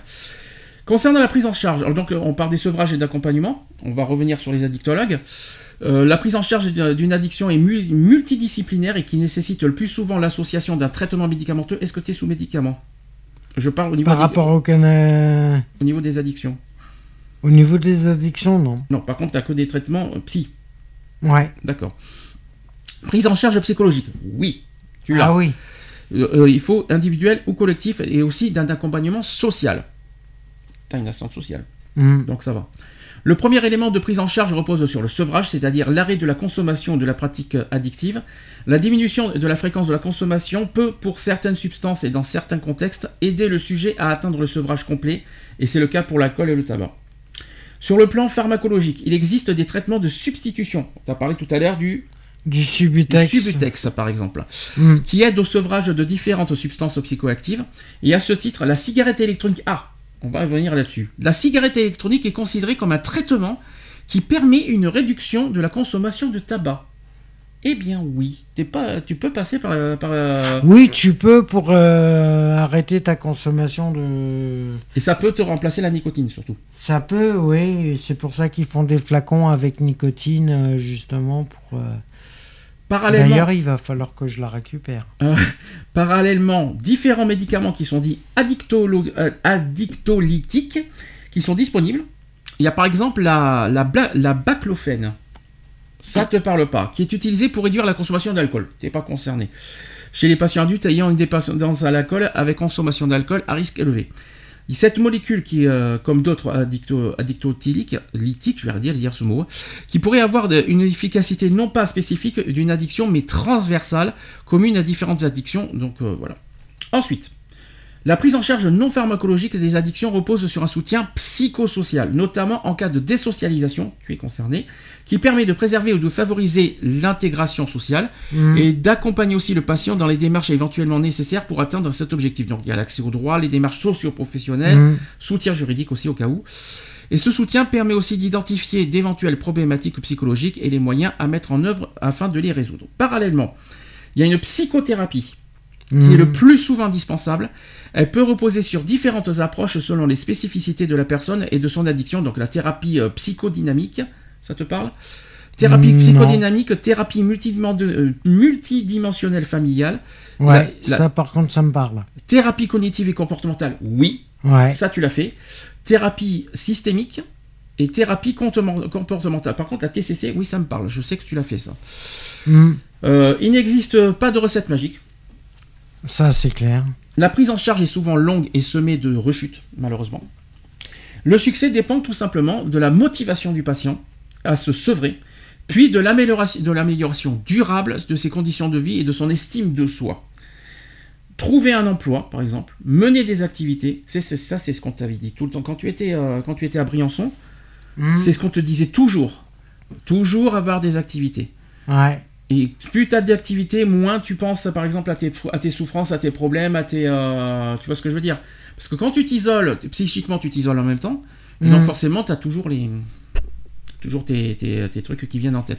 En fait, c'est- Briançon t'avais pourtant, pourtant bien, bien recommandé, surtout des activités, pas forcément professionnelles, mais des activités. euh, tu vois, oublie les jeux vidéo, tout ça, mais tu vois, associatif, ça peut être n'importe quoi. euh. Tu vois ce que je veux dire? Mais d'avoir des activités, en tout cas. L'estime de soi. Alors, tu, tu vois, tout dépend de, tu vois, de- de- pour arrêter tes addictions, tout dépend de l'estime de, que tu as, de, et de ta condition de vie et de la motivation. Le problème, c'est que tu n'en as aucun des trois. alors, alors, je te parle à l'heure À actuelle. l'heure actuelle, non, je suis dans un état Qu'est-ce qui, de... te, qu'est-ce, qui te, qu'est-ce qui te met dans cet état? Qu'est- Qu'est-ce qui te, pourquoi, qu'est-ce qui te manque pour avoir cette motivation? Qu'est-ce qui te manque? L'activité. Oui, mais l'activité, c'est pas à nous de te faire des activités, c'est à toi d'en trouver. Ouais, mais justement, après, ça dépend, euh, ça dépend, il faudrait que je sois occupé 24 heures sur 24. Peut-être pas. Peut-être pas forcément. Mais la motivation, c'est occupé. Mais est-ce que ça va te réduire les addictions? Ça peut jouer. Ça peut jouer. D'accord. Donc c'est intéressant de, de- de le dire et que tu, que, tu, que tu en prennes en compte. Les groupes de parole. Est-ce que ça fonctionne, les groupes de parole? Non. Dit- je sais que tu en as déjà fait plusieurs fois. J'en ai fait plusieurs fois et ça marche pas du tout. euh, Est-ce que tu peux nous donner euh, des exemples euh, déjà, déjà, on te pose quoi comme genre de questions dans le groupe de parole? Bah non, pas, personnellement, on te, on te pose pas de questions, on te, on parle de sujets d'autres, euh, mais justement reliés, reliés à ton addiction.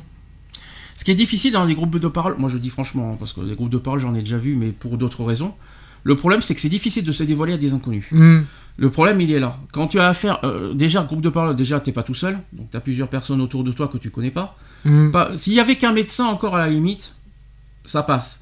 Mais quand tu as affaire à d'autres personnes qui... euh, Moi personnellement c'est difficile de se dévoiler, de, de Quand parler tu es de... entouré quand, de, des gens que d'autres tu connais. patients, ouais. Parce que t'as peur de te faire juger, t'as peur de te faire, euh, Mhm. t'as peur qu'on te, qu'on te fait, qu'on te fasse des regards, tu vois. Hmm. Tu vois, je, je suis quasi sûr que tu parlerais de ton, de ton, de ta dernière addiction qu'on n'a pas parlé. Hmm. Alors là, automatiquement, automatiquement, je suis quasi sûr que tout le monde va te regarder d'un air. euh, Ouais. Tu vois ce que je veux dire? Je suis quasi sûr que tu pourrais pas en parler de ça. Le cannabis, bon, ça c'est un sujet que tu peux en parler. Hmm. Mais euh, ce que je veux dire par là, c'est que c'est vrai. Moi, je suis d'accord avec toi. C'est que les, mais les groupes de parole, on te pose pas de questions. T'as pas un thème, t'as pas. il Y a, il y a- Si, il y a des thèmes qui sont abordés, mais justement, c'est des thèmes euh, que la personne, elle, euh, elle choisit à l'avance. Et ça te, ça t'apporte rien? Moi, personnellement, ça m'a rien apporté de, de plus. D'accord. Donc c'est important de le dire. Sur le moment, si, parce que tu, tu rentres dans un débat. Mhm. Mais après, euh, dans la vie courante, je vois pas forcément à quoi ça te sert. D'accord. Est-ce que bon après j'ai des témoignages. Mhm. Tu est-ce que tu as est-ce que tu as d'autres est-ce que tu avant que je parle des témoignages, je, on va- je vais d'abord parler de ton, de ton histoire, de ton vécu donc les groupes de parole non. Est-ce que tu as des conseils, est-ce que tu as des recommandations à faire euh, toi qui en qui en qui vis de- Quelles sont pour toi Je vais pas dire bon, comme, comme je te l'ai dit, il n'y a pas de recette miracle pour s'en sortir. Mhm.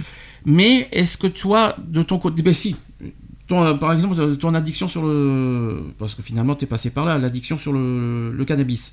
Mhm. Qu'est-ce qui t'a, qu'est-ce qui t'a motivé d'arrêter? Bah déjà, par rapport à ma santé, ta santé T'as Ouais. pensé à ta santé en premier, ouais. d'accord Et après, par rapport à une promesse que j'avais faite. Mais oublie- si tu oublies cette promesse, toi personnellement, Moi, personnellement, si j'oublie la promesse que j'ai faite, euh, bah déjà par rapport à ma santé, et puis, et puis pour éviter de me détruire encore plus. euh, tu sais que c'est contradictoire ce que tu dis. hmm. Si tu penses à ta santé, pourquoi tu continues le tabac?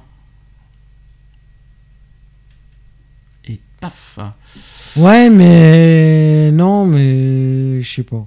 Ah, je suis obligé de te poser la question.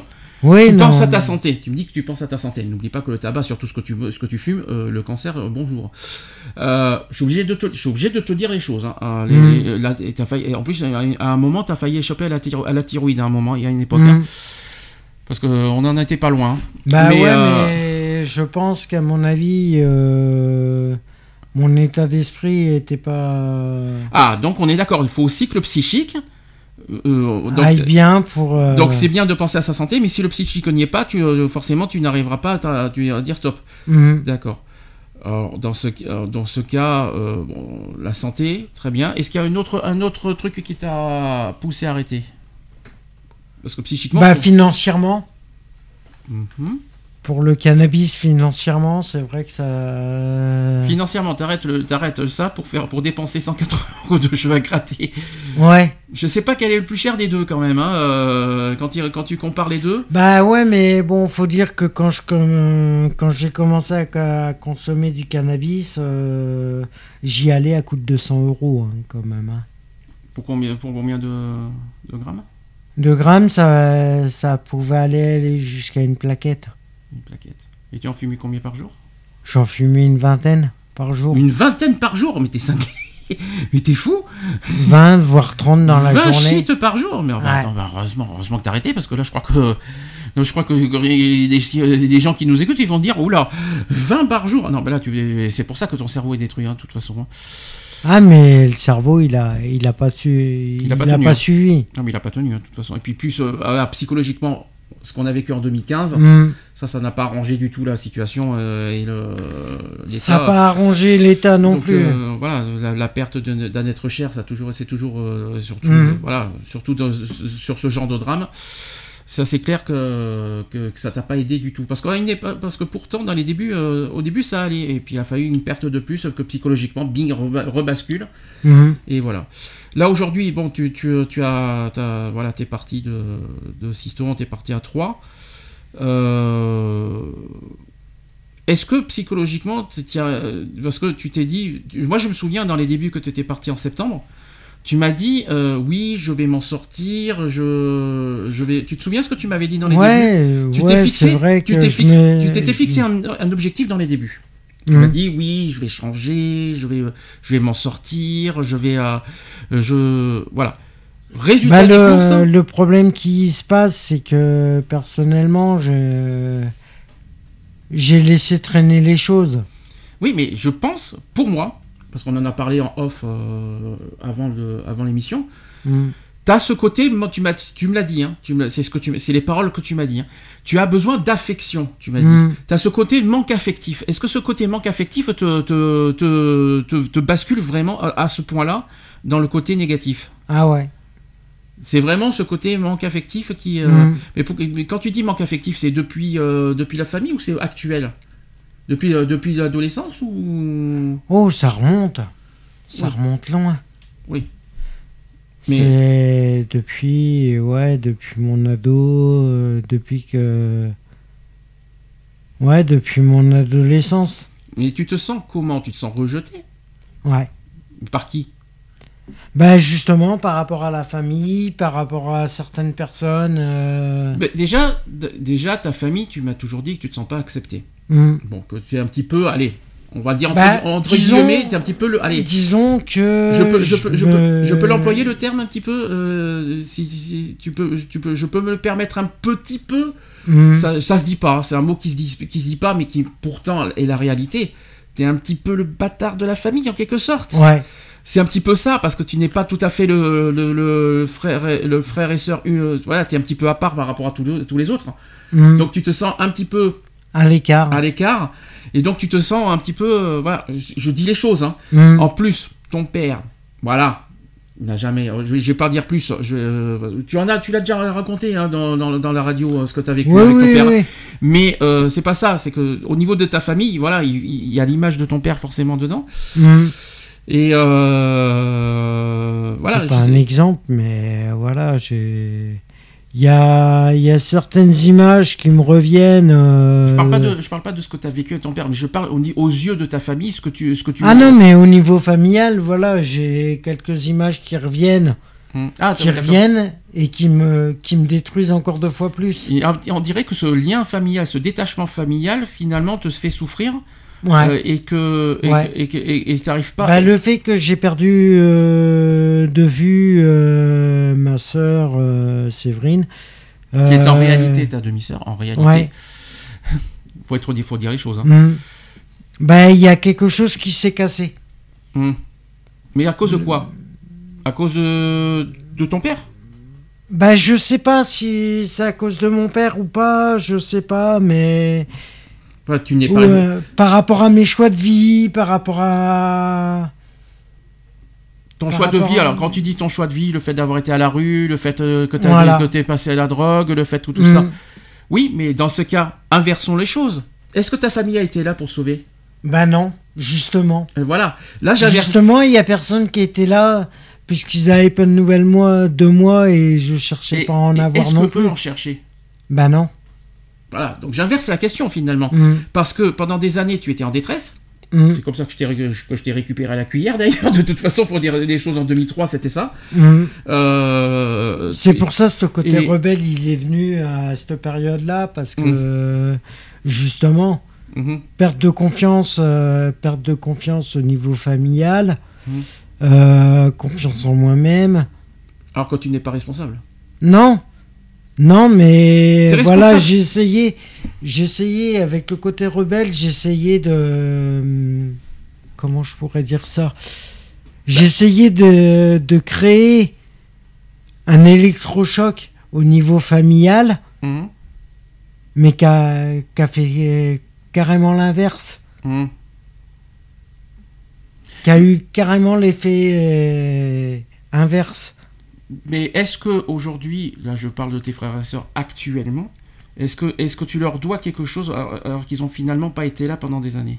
Non, tu- non, je leur dois rien. Alors, effectivement, alors, aujourd'hui, on va dire, on va dire la vérité, tu vis chez ta sœur, Hum, ta sœur demi-sœur pour être honnête, mais euh, parce que vous n'avez pas le même père. hum. Mais euh, est-ce que quand tu es quand es avec elle, est-ce que quelque part tu lui en veux, oui ou non? Bah, Parce que tu es avec elle, tu, te- voilà, tu veux te rapprocher d'elle.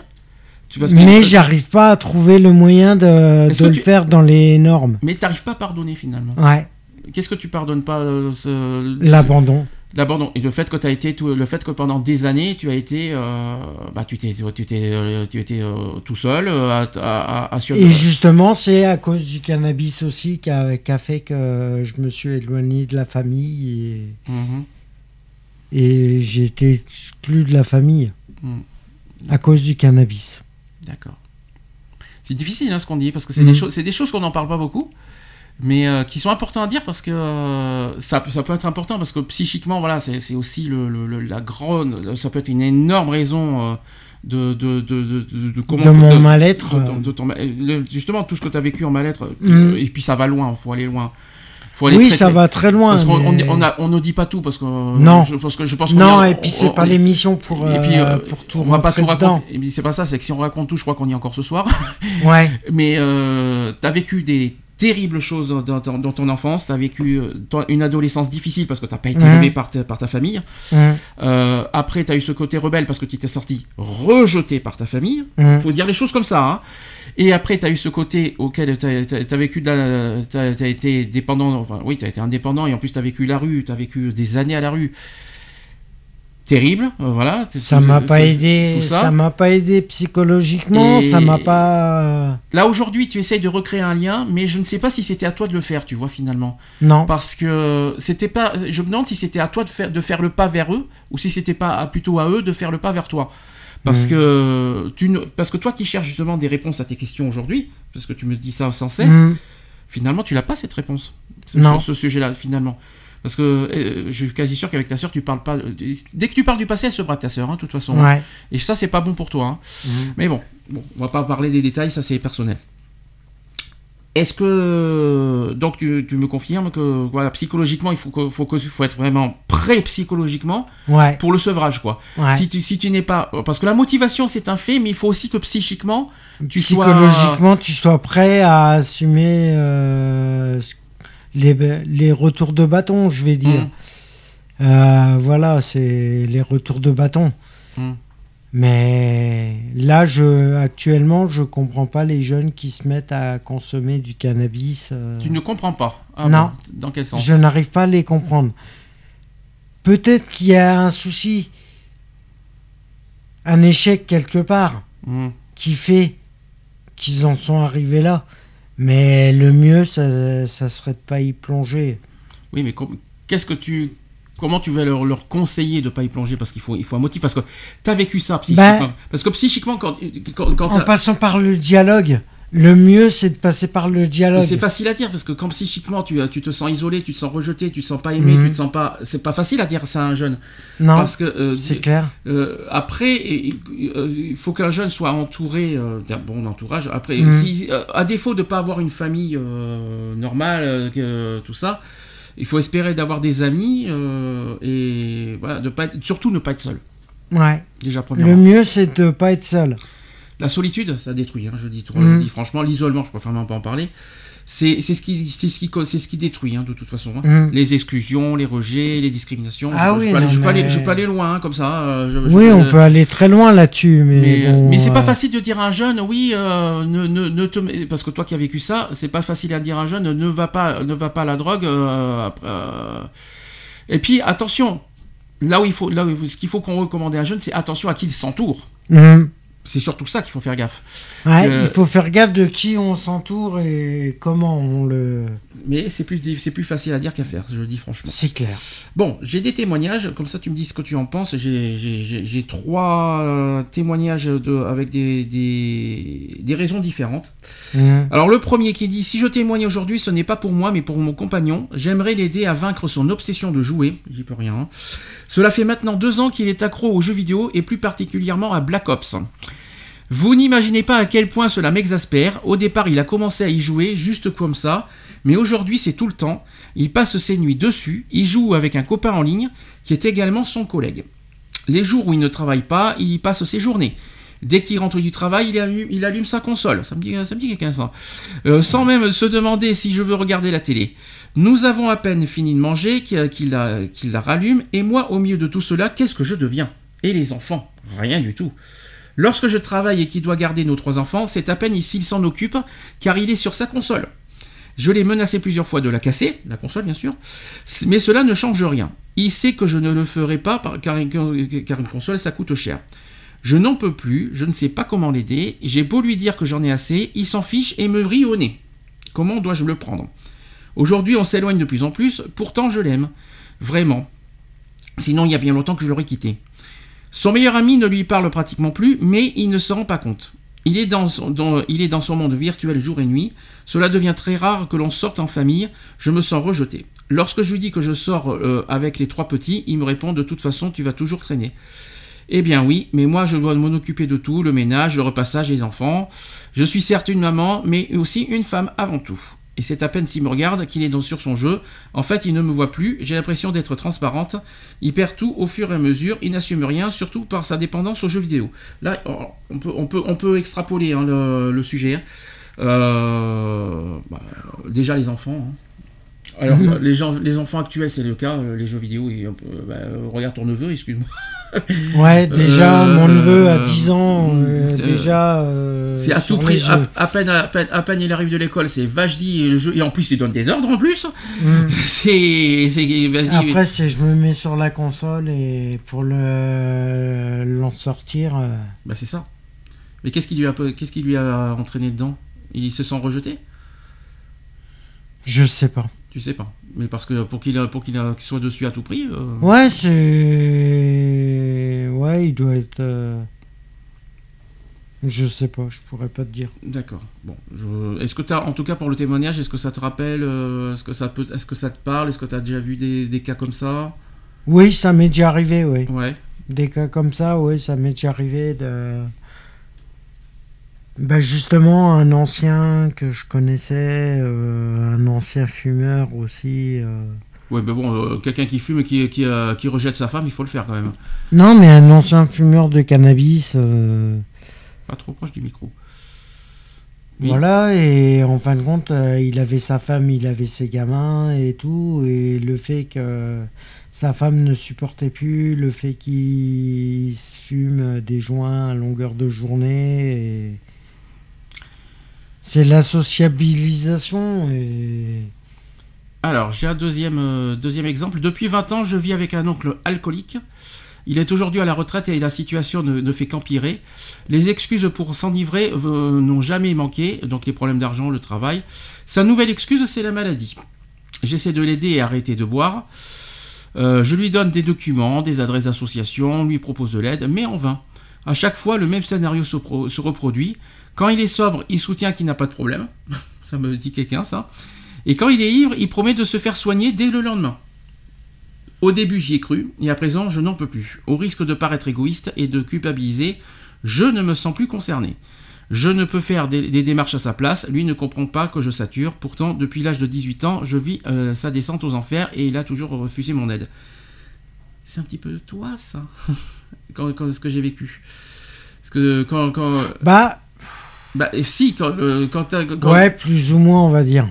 bah, un petit peu, parce que euh, je parle pas de l'alcool. hein. L'alcool, pas, c'est pas de l'alcool qu'on a vécu, mais un petit peu ta ré- tes réactions, tes comportements. Hmm. C'est un petit peu ce que, c'est un petit peu comme ça que tu te comportais. Ouais, disant- mais le problème, c'est le problème des addictions. euh, Bah, disons que quand, Quand tu- les addictions sont là, automatiquement, euh, non, parce que on, je- on veut pas forcément écouter euh, ce que les autres ont à dire parce que on pense qu'on est rabaissé à longueur de temps. Oui, mais le problème, c'est que comment te- pour, pour que tu peux pas demander de l'aide si tu refuses de l'aide. Hmm. C'est complètement contradictoire. Tu peux pas exiger de l'aide des autres si tu refuses d'écouter l'aide des autres. Ouais. C'est complètement contradictoire. Ouais, mais je pense que, à mon avis, euh, et ça, je. Euh, je dirais pas que je parle en connaissance de cause, mais voilà. C'est. Disons que. euh, S'il n'y a pas une volonté derrière, automatiquement, ça servira à rien. Alors, Il aura beau faire euh, ce qu'il veut. S'il n'a pas, dé- s'il n'est pas décidé à s'en sortir, Hmm. Bon, j'ai un troisième exemple. Euh, je suis obsédé par Internet le jour comme la nuit. Je ne peux pas m'empêcher de me connecter pour mes mails et, euh, et pour un tas de choses comme surfer des heures entières ou chatter avec des internautes, au point de ne plus sortir de chez moi ou ne quasi plus dormir. Internet a une place importante pour moi car il me permet de me libérer de ma journée et de nouer des contacts avec de nombreuses personnes sans les connaître alors que j'ai la discussion difficile dans ma vie sociale quotidienne. Cela me permet de m'extérioriser et ça, personne ne pourra m'empêcher de le faire. Je suis cyberdépendant et je l'assume pleinement. Internet m'offre ce que la vie ne m'offrira jamais, une tranquillité et une manière de faire connaissance rapidement, sans stress. La liberté, quoi.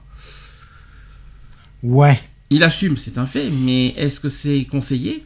Euh, bah, c'est pas conseillé du tout parce que. Je crois qu'il a oublié un détail, c'est qu'il il- il côtoie des gens qu'il connaît pas.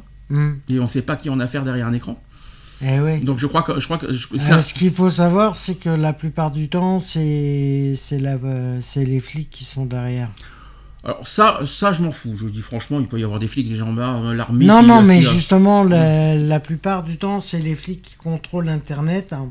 Oui, mais ça, heureusement, mais heureusement, mais heureusement qu'ils contrôlent l'Internet. Oui, et qui se font passer justement pour, euh, pour des personnes euh, qui ne sont pas non plus. Et ça, par contre, c'est un petit peu dégueulasse. Mais c'est pas là, c'est pas là où je veux en venir. Je comprends ce que tu veux dire, mais c'est pas là où je veux en venir. C'est que peu importe euh, qui, quoi, dont, où, lequel, euh, tout ce que tu veux, Hmm. qui que ce, qui que ce soit, je bien dit qui que ce soit, quand tu connais pas, tu connais pas. Donc tu sais pas qui on a, on ne sait pas qui on a affaire derrière. Hmm. Donc on, on peut, et puis à ma connaissance, on peut pas déclarer quelqu'un ami qu'on ne connaît pas. Hmm. Si je peux me permettre. Euh, on peut pas dire, tu vas pas, tu vas pas déclarer quelqu'un qui est ami tant que tu connais pas la personne. Ouais. Surtout que on- quand on a des amis, on, des, fois, on les, des, fois, euh, des fois, on se fait avoir. Parce qu'on a des proches et, et auxquels, euh, auxquels on est censé le connaître parce qu'on a des surprises des fois. Donc, euh, l'année dernière, c'est ce qui nous est arrivé. Donc, euh, Hmm. on apprend des choses. On, on, on- on- on connaît quel- quelqu'un pendant des années qui nous a menti pendant des années. Et puis, et puis voilà, ouais, où est-ce qu'il a atterri, tu sais où. Hmm. Non, mais c'est un exemple. Oui, voilà, c'est des On sait, on exemples sait, on comme sait ça. pas, qui- on sait pas qui on a affaire. On sait, on sait jamais à qui on a affaire, c'est ça le problème. C'est qu'on peut pas savoir à l'avance.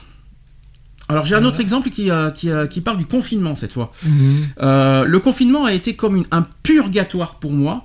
La case drogue n'était pas mentionnée sur les attestations de l'État, heureusement. Et me prendre une amende à trois chiffres, euh, car on m'avait trouvé un- en flag euh, en train d'acheter de la bœuf, ne m'excitait pas vraiment. M'endormir sans une nouvelle dose d'ivresse chaque soir était un calvaire. J'ai dû changer complètement mes habitudes.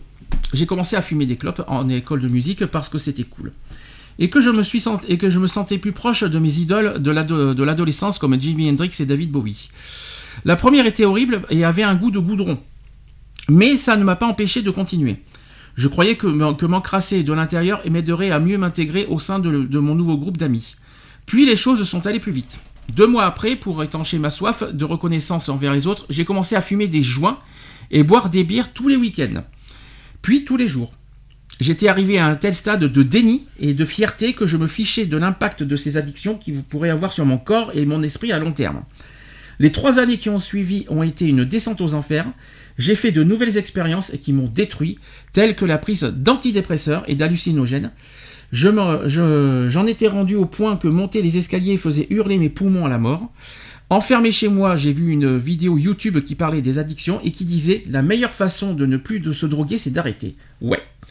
C'est super con comme, fa- comme, fa- comme phrase, mais ça a été un déclic pour moi. J'ai dû faire face à toutes les, peurs et complexes que je, taisais depuis cette première cigarette, car oui, j'ai tout arrêté d'un coup et ça n'a pas été facile. Cependant, ma copine et ma famille m'ont soutenu à fond. Tu vois, on revient là-dessus. Même si je leur ai fait voir de toutes les couleurs. Ce fut un combat contre mes démons. J'avais enseveli une partie de moi depuis des années. Le deuil de mon père, décédé trop jeune, et la honte de mon corps squelettique qui faisait partie des spirales de pensée que je voulais à tout prix éviter. Les substances s'évacuaient petit à petit de mon corps, entrecoupées de moments dépressifs ou tendus. Je pouvais rester euh, léthargique ou alors m'énerver contre mes euh, proches ou pour un rien. Hein? J'ai compris que le travail sur moi-même se terminait quand je me découvris une passion pour le sport à la maison qui m'aida pendant ces, ces trois mois solitaires. J'en faisais tous les jours, c'était génial. J'avais trouvé une nouvelle manière de libérer des endorphines dans mon corps et de me sentir bien. J'ai même fait attention à ce que je mangeais, je suis devenu végétarien. Faire face à l'inconfort physique et psychologique pour aller mieux était devenu mon nouveau quotidien. Honnêtement, cette période aura été la plus éprouvante de ma vie. Autant dire que maintenant je croque la vie à pleines dents et je découvre de nouvelles choses. Chaque matin, je veux devenir une meilleure personne, contrairement à avant où je voulais m'auto-détruire. J'ose enfin me regarder dans le miroir et je suis fier d'avoir un corps qui redevient peu à peu en forme et musclé. Je pensais que mes amis fumeurs me verraient d'une façon différente et me lâcheraient pe- petit à petit. Eh bien, pas du tout. Ils sont super fiers de moi et je pense intérieurement que ça leur a mis un petit coup à de voir que même moi, qui étais un pompier, j'ai réussi à arrêter avec ma propre volonté. Après ce confinement, j'ai eu la possibilité de fumer ou de me mettre en décuite et j'ai eu la détermination de dire non à la, superficialité de ces ivresses. Lors d'un concert, j'ai fumé sur une clope et je me suis senti très mal. Ce qui m'a fait, fait dire que mon environnement était le, plus grand facteur de mes chutes. J'ai donc pris la décision de restreindre les soirées pour continuer à de, de mieux en mieux. Je ne prendrai plus jamais le luxe de perdre ma santé, ça c'est sûr, comme quoi cette pandémie aura servi à quelque chose. Bah ouais, mais bon. euh, Qu'est-ce que- Est-ce que tu te reconnais déjà dans tout ça? Ouais, je me reconnais quelque part. Mhm. Quelque part, euh, je m'y reconnais parce que euh, il est passé par des moments de doute, euh, L'autodestruction. d'autodestruction. Mhm. Mais, à l'inverse, il a été soutenu, lui. Je vois ce que tu veux dire. Personne lui a fermé les portes. Mhm. Tout le monde était présent pour lui. Or que c'était pas le cas pour moi. Tous? Tous. Tous t'as fermé les portes? Tous? Non, mais bon, euh, je vais pas dire que tu m'as fermé les portes, mais voilà. euh, si je si je compare avant euh, avant qu'on soit avant qu'on ait Alors attends, avant qu'on se connaisse, on est en 2003 quand même. Euh, T'imagines, là, là, tu commences à dater de, de, de, de vingt- de pratiquement 20 ans en arrière quand même. Donc là, là l'excuse n'est pas trop valable. Parce que en 20 ans, ces 20, ces 20 dernières années, tu continues aujourd'hui tes addictions. Donc finalement, tu peux pas, tu peux pas donner comme exemple 2003. Hmm. Donc si je peux me permettre. Mais Non, mais bon, il y a certaines choses qui ont changé. moi je sais, moi je sais ce que tu m'as dit. Parce qu'on a eu, on a eu pas mal de discussions ces derniers jours et même ces derniers mois. Tu m'as dit que tu te, culpa- tu te culpabilises. Si tu te détruis, c'est parce que tu te culpabilises. Hmm. Ça, c'est ce que tu m'as toujours dit. Je sais pas pourquoi tu te mets ça en tête. Euh, tu te culpabilises, un, pour ce que tu as vécu dans ton- enfance, et deux, ce que tu as vécu en 2015. Bon, euh, tu, te, culpa- tu te culpabilises des choses que- auxquelles tu n'es même pas coupable. C'est ça, qui c'est ça qui est un truc de fou. Maintenant, tu t'auto-détruis. Non, mais tu sais ça, ton autodestruction. Mm. Ton autodestruction, il est là. Ton Ah, autodestruction. mon autodestruction, elle vient de là. ton autodestruction, parce que tu te culpabilises. Hmm. Bon, le problème c'est que euh, tu sais parfaitement, et je te le répète à nouveau, tu n'as pas, euh, tu n'es pas responsable de te, tu es responsable de tes actes, c'est-à-dire de ce que tu fais, de ce que tu Mhm. fais subir aux autres. Par contre, tu n'es pas, tu n'es pas euh, coupable de ce que tu as subi. C'est pas la même chose. Par contre, tu es coupable de ce que tu fais subir. Tu vois, tout, tout ce que tu fais, euh, tout- toutes les conneries que tu fais, Hmm. ça, oui, t'es coupable. Mais ça, par contre, et ça n'a pas lieu d'être en plus. Parce que Non. t'es- puisque t'es pas en tort, t'es pas en tort de ce que tu as vécu dans ton enfance. Hmm. Tu n'es pas coupable. Tu es ce qu'on Mais est. pourtant, je, je n'arrive pas à, m- à l'esprit que. les faits- le fait que tes parents ont été dans un bar et t'ont laissé, euh, t'ont laissé tout seul, c'est, de ta faute? Ont Non, été- Le fait qu'ils ont été alcooliques, c'est de ta faute? Non, mais. Tu vois ce que je veux dire Tu comprends ce que je veux dire Hmm. Le fait que tu as été abandonné, c'est ta faute certains, il y a certaines années en arrière, euh, je parle de, il y a, ouais, il y a certaines années en arrière, je me disais mais merde, euh, la vie, elle est trop courte. Il faut que tu arrives à, à prendre soin de toi. euh. Quand est-ce que tu te disais ça Bah, ça m'est. J'ai eu la réflexion il n'y a pas longtemps de ça. Il n'y a pas longtemps, donc c'est c'est récent ça. Ouais, Et, bah, et pourtant, t'as rechuté. ouais. Et, et- et c'est quoi qui t'a fait rechuter? Je sais pas. La réalité de, du fait que les images, les images du passé qu'on fait, qu'on fait surface. Alors, c'est pas parce que t'as des images du passé que tu es coupable. Non.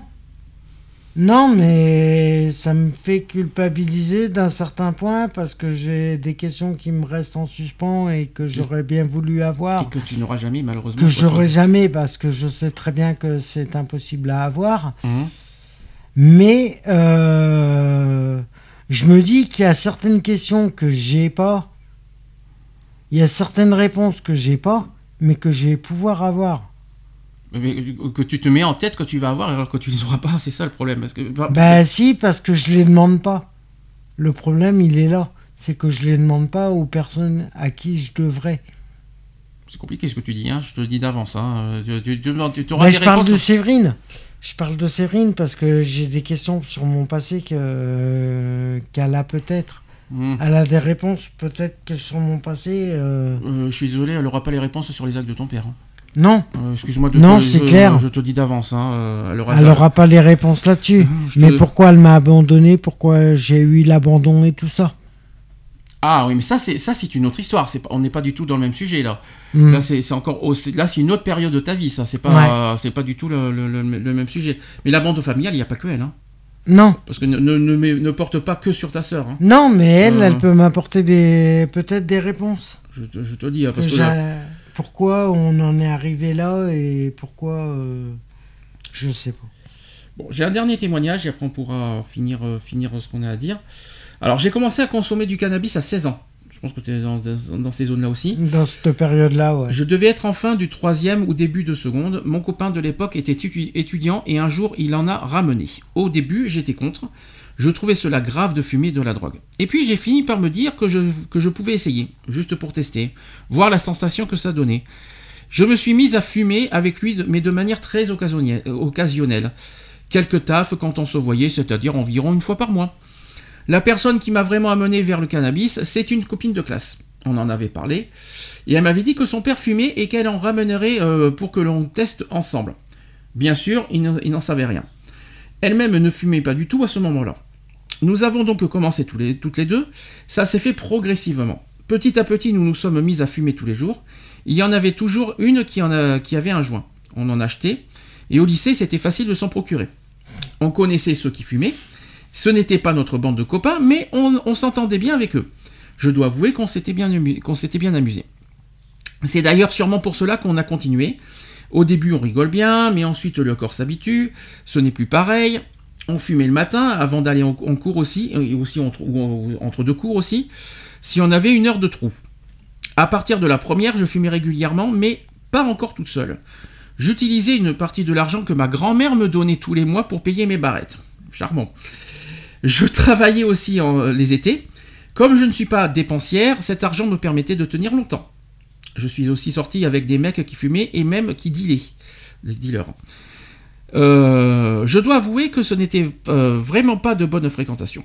Avec eux, souvent, je ne payais pas. En revanche, même si j'en ai eu l'occasion, je n'ai jamais essayé d'autres drogues.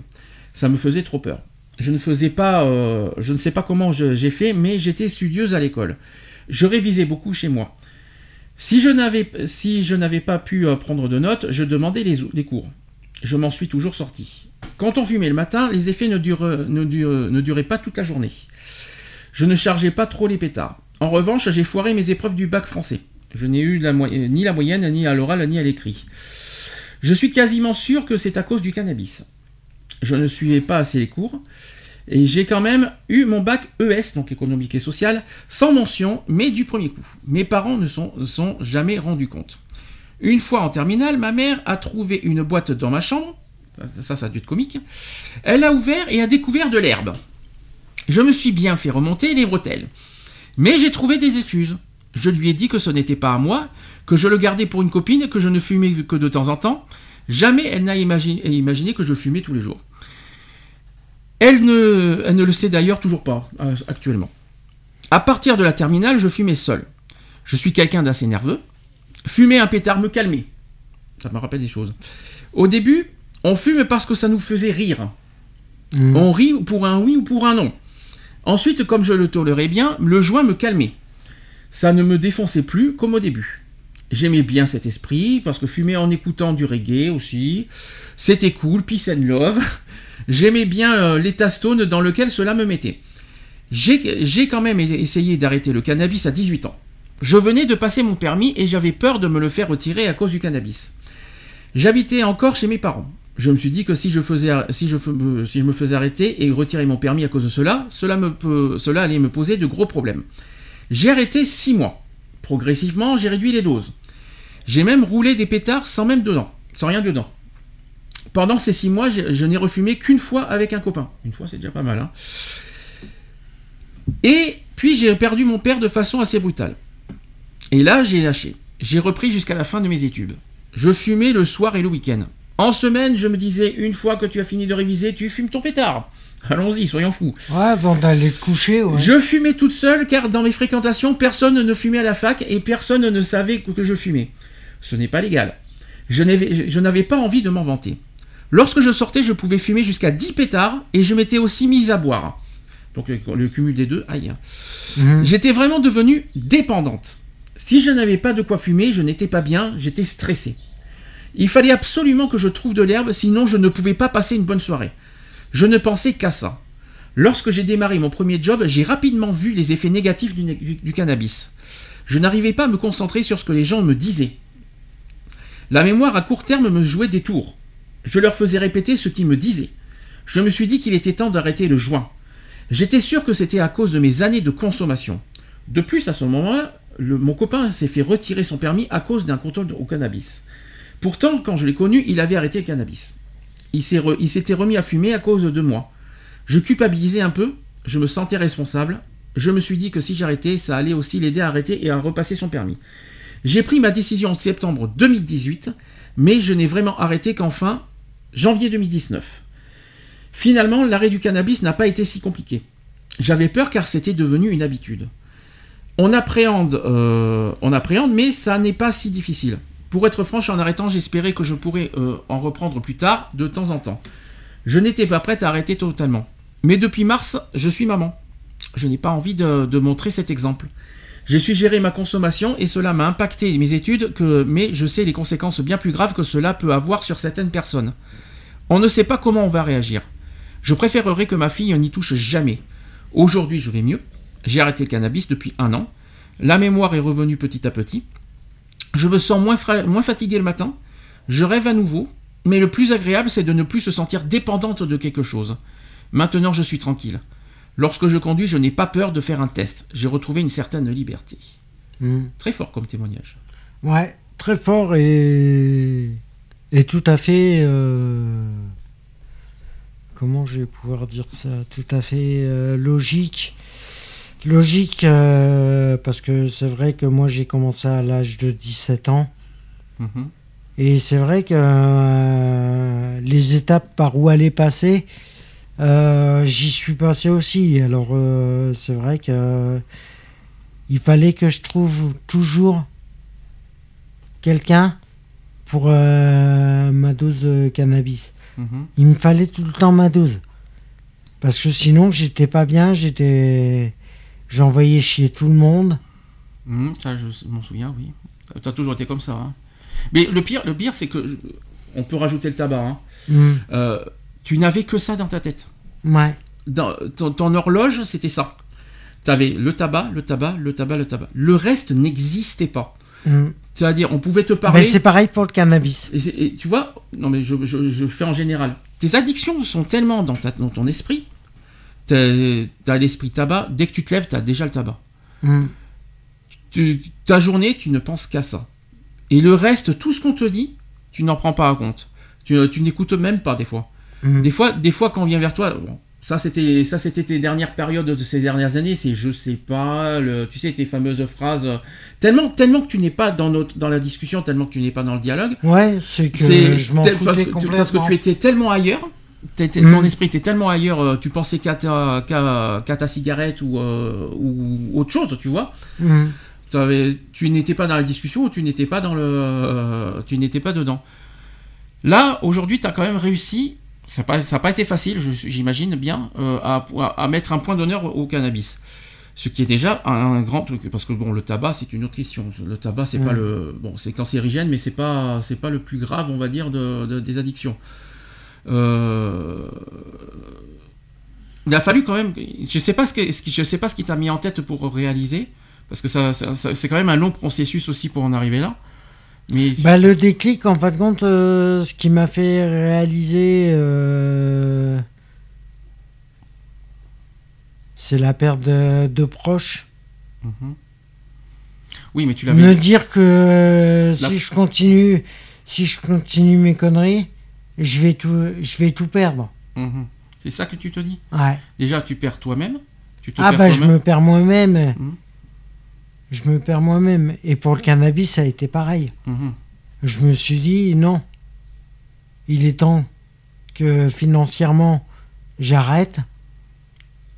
Donc là, tu parles de quoi cette fois des jeux là? Non, du cannabis. Ah, des cannabis. Ouais. Que j'arrête pour moi, pour ma santé, par rapport au niveau financier et par rapport à la perte de, de la famille et tout ça. Mhm. Parce que je sais que Séverine est contre. Mhm. Il n'y a pas qu'elle. Oui, non, mais voilà. Euh, Séverine est contre. Euh, voilà. Mais. euh, Et je me dis, c'est c'est le, le seule famille qui me reste. J'ai pas envie de, de la perdre à nouveau. T'as failli hein, ces derniers temps, hein, parce que Ouais. ça- les clashs, il y en a eu hein, ces Mhm. derniers temps. Bon, pour une autre raison, qui n'avait rien à voir avec le cannabis et rien à voir avec. euh, Ah non, ça, a- ça- ça- ça a un rapport avec autre chose de plus grave, Mhm. qu'on va pas citer. Ouais. Mais euh, voilà, t'as failli. euh, t'as- des clashs, t'en as eu, des problèmes, t'en as eu. Maintenant, c'est des choses que, que t'arrives pas à te contrôler, euh, que ce soit des pulsions, tout ce que tu veux. Euh, c'est des choses que tu n'arrives pas à te contrôler, mais qui sont contrôlables si tu es bien entouré. Ouais. Déjà, un, il faut que toi, tu aies la volonté de, de te contrôler, et deux, Mhm. il faut que tu sois entouré pour, pour t'aider à te contrôler. C'est clair. C'est ça, c'est ça la clé de, le- la, clé de, de la réussite. Mhm. Mais le problème, c'est bah, il faut que une- il faut avoir une bonne situation, il faut, il faut être bien entouré, il faut. euh, Et c'est pas évident. c'est pas évident en tout cas pour tout le monde parce que tout le monde n'a pas cette chance-là. Il faut pas l'oublier. Mhm. En tout cas, euh, est-ce que tu, parce que je, comme c'est quand même toi qui suis plus concerné que moi par rapport à l'addiction, est-ce que tu as des recommandations pour finir, de- des, choses à dire, des, derniers témoignages, des derniers aveux, des derniers trucs à dire aussi? Bah, non, pas spécialement. Après, euh, bah, si vous avez l'occasion, je dis bien si, je le mets au conditionnel, si vous avez la, la volonté de ne pas toucher, au- euh, que ce soit aux drogues, euh, que ce soit au cannabis, à l'alcool ou autre euh, dépendance, dépendance de ce type-là d'addiction, évitez-les. Tu es en train de dire que dès qu'ils ont, euh, dès qu'ils ont, dit, dès qu'ils, dès qu'ils ont en tête l'esprit de dire stop, il faut faire stop de suite, quoi. Voilà. Ne- N'attendez pas parce que c'est là, le- c'est là où ça sera le plus dur. euh, plus vous tardez, moins ça sera facile à exécuter. D'accord. Très bien.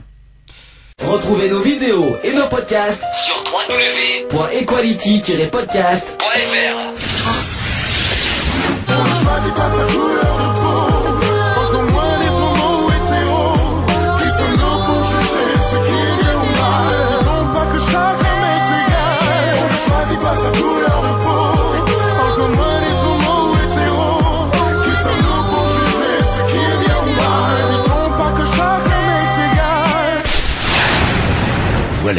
C'est fini. À très bientôt.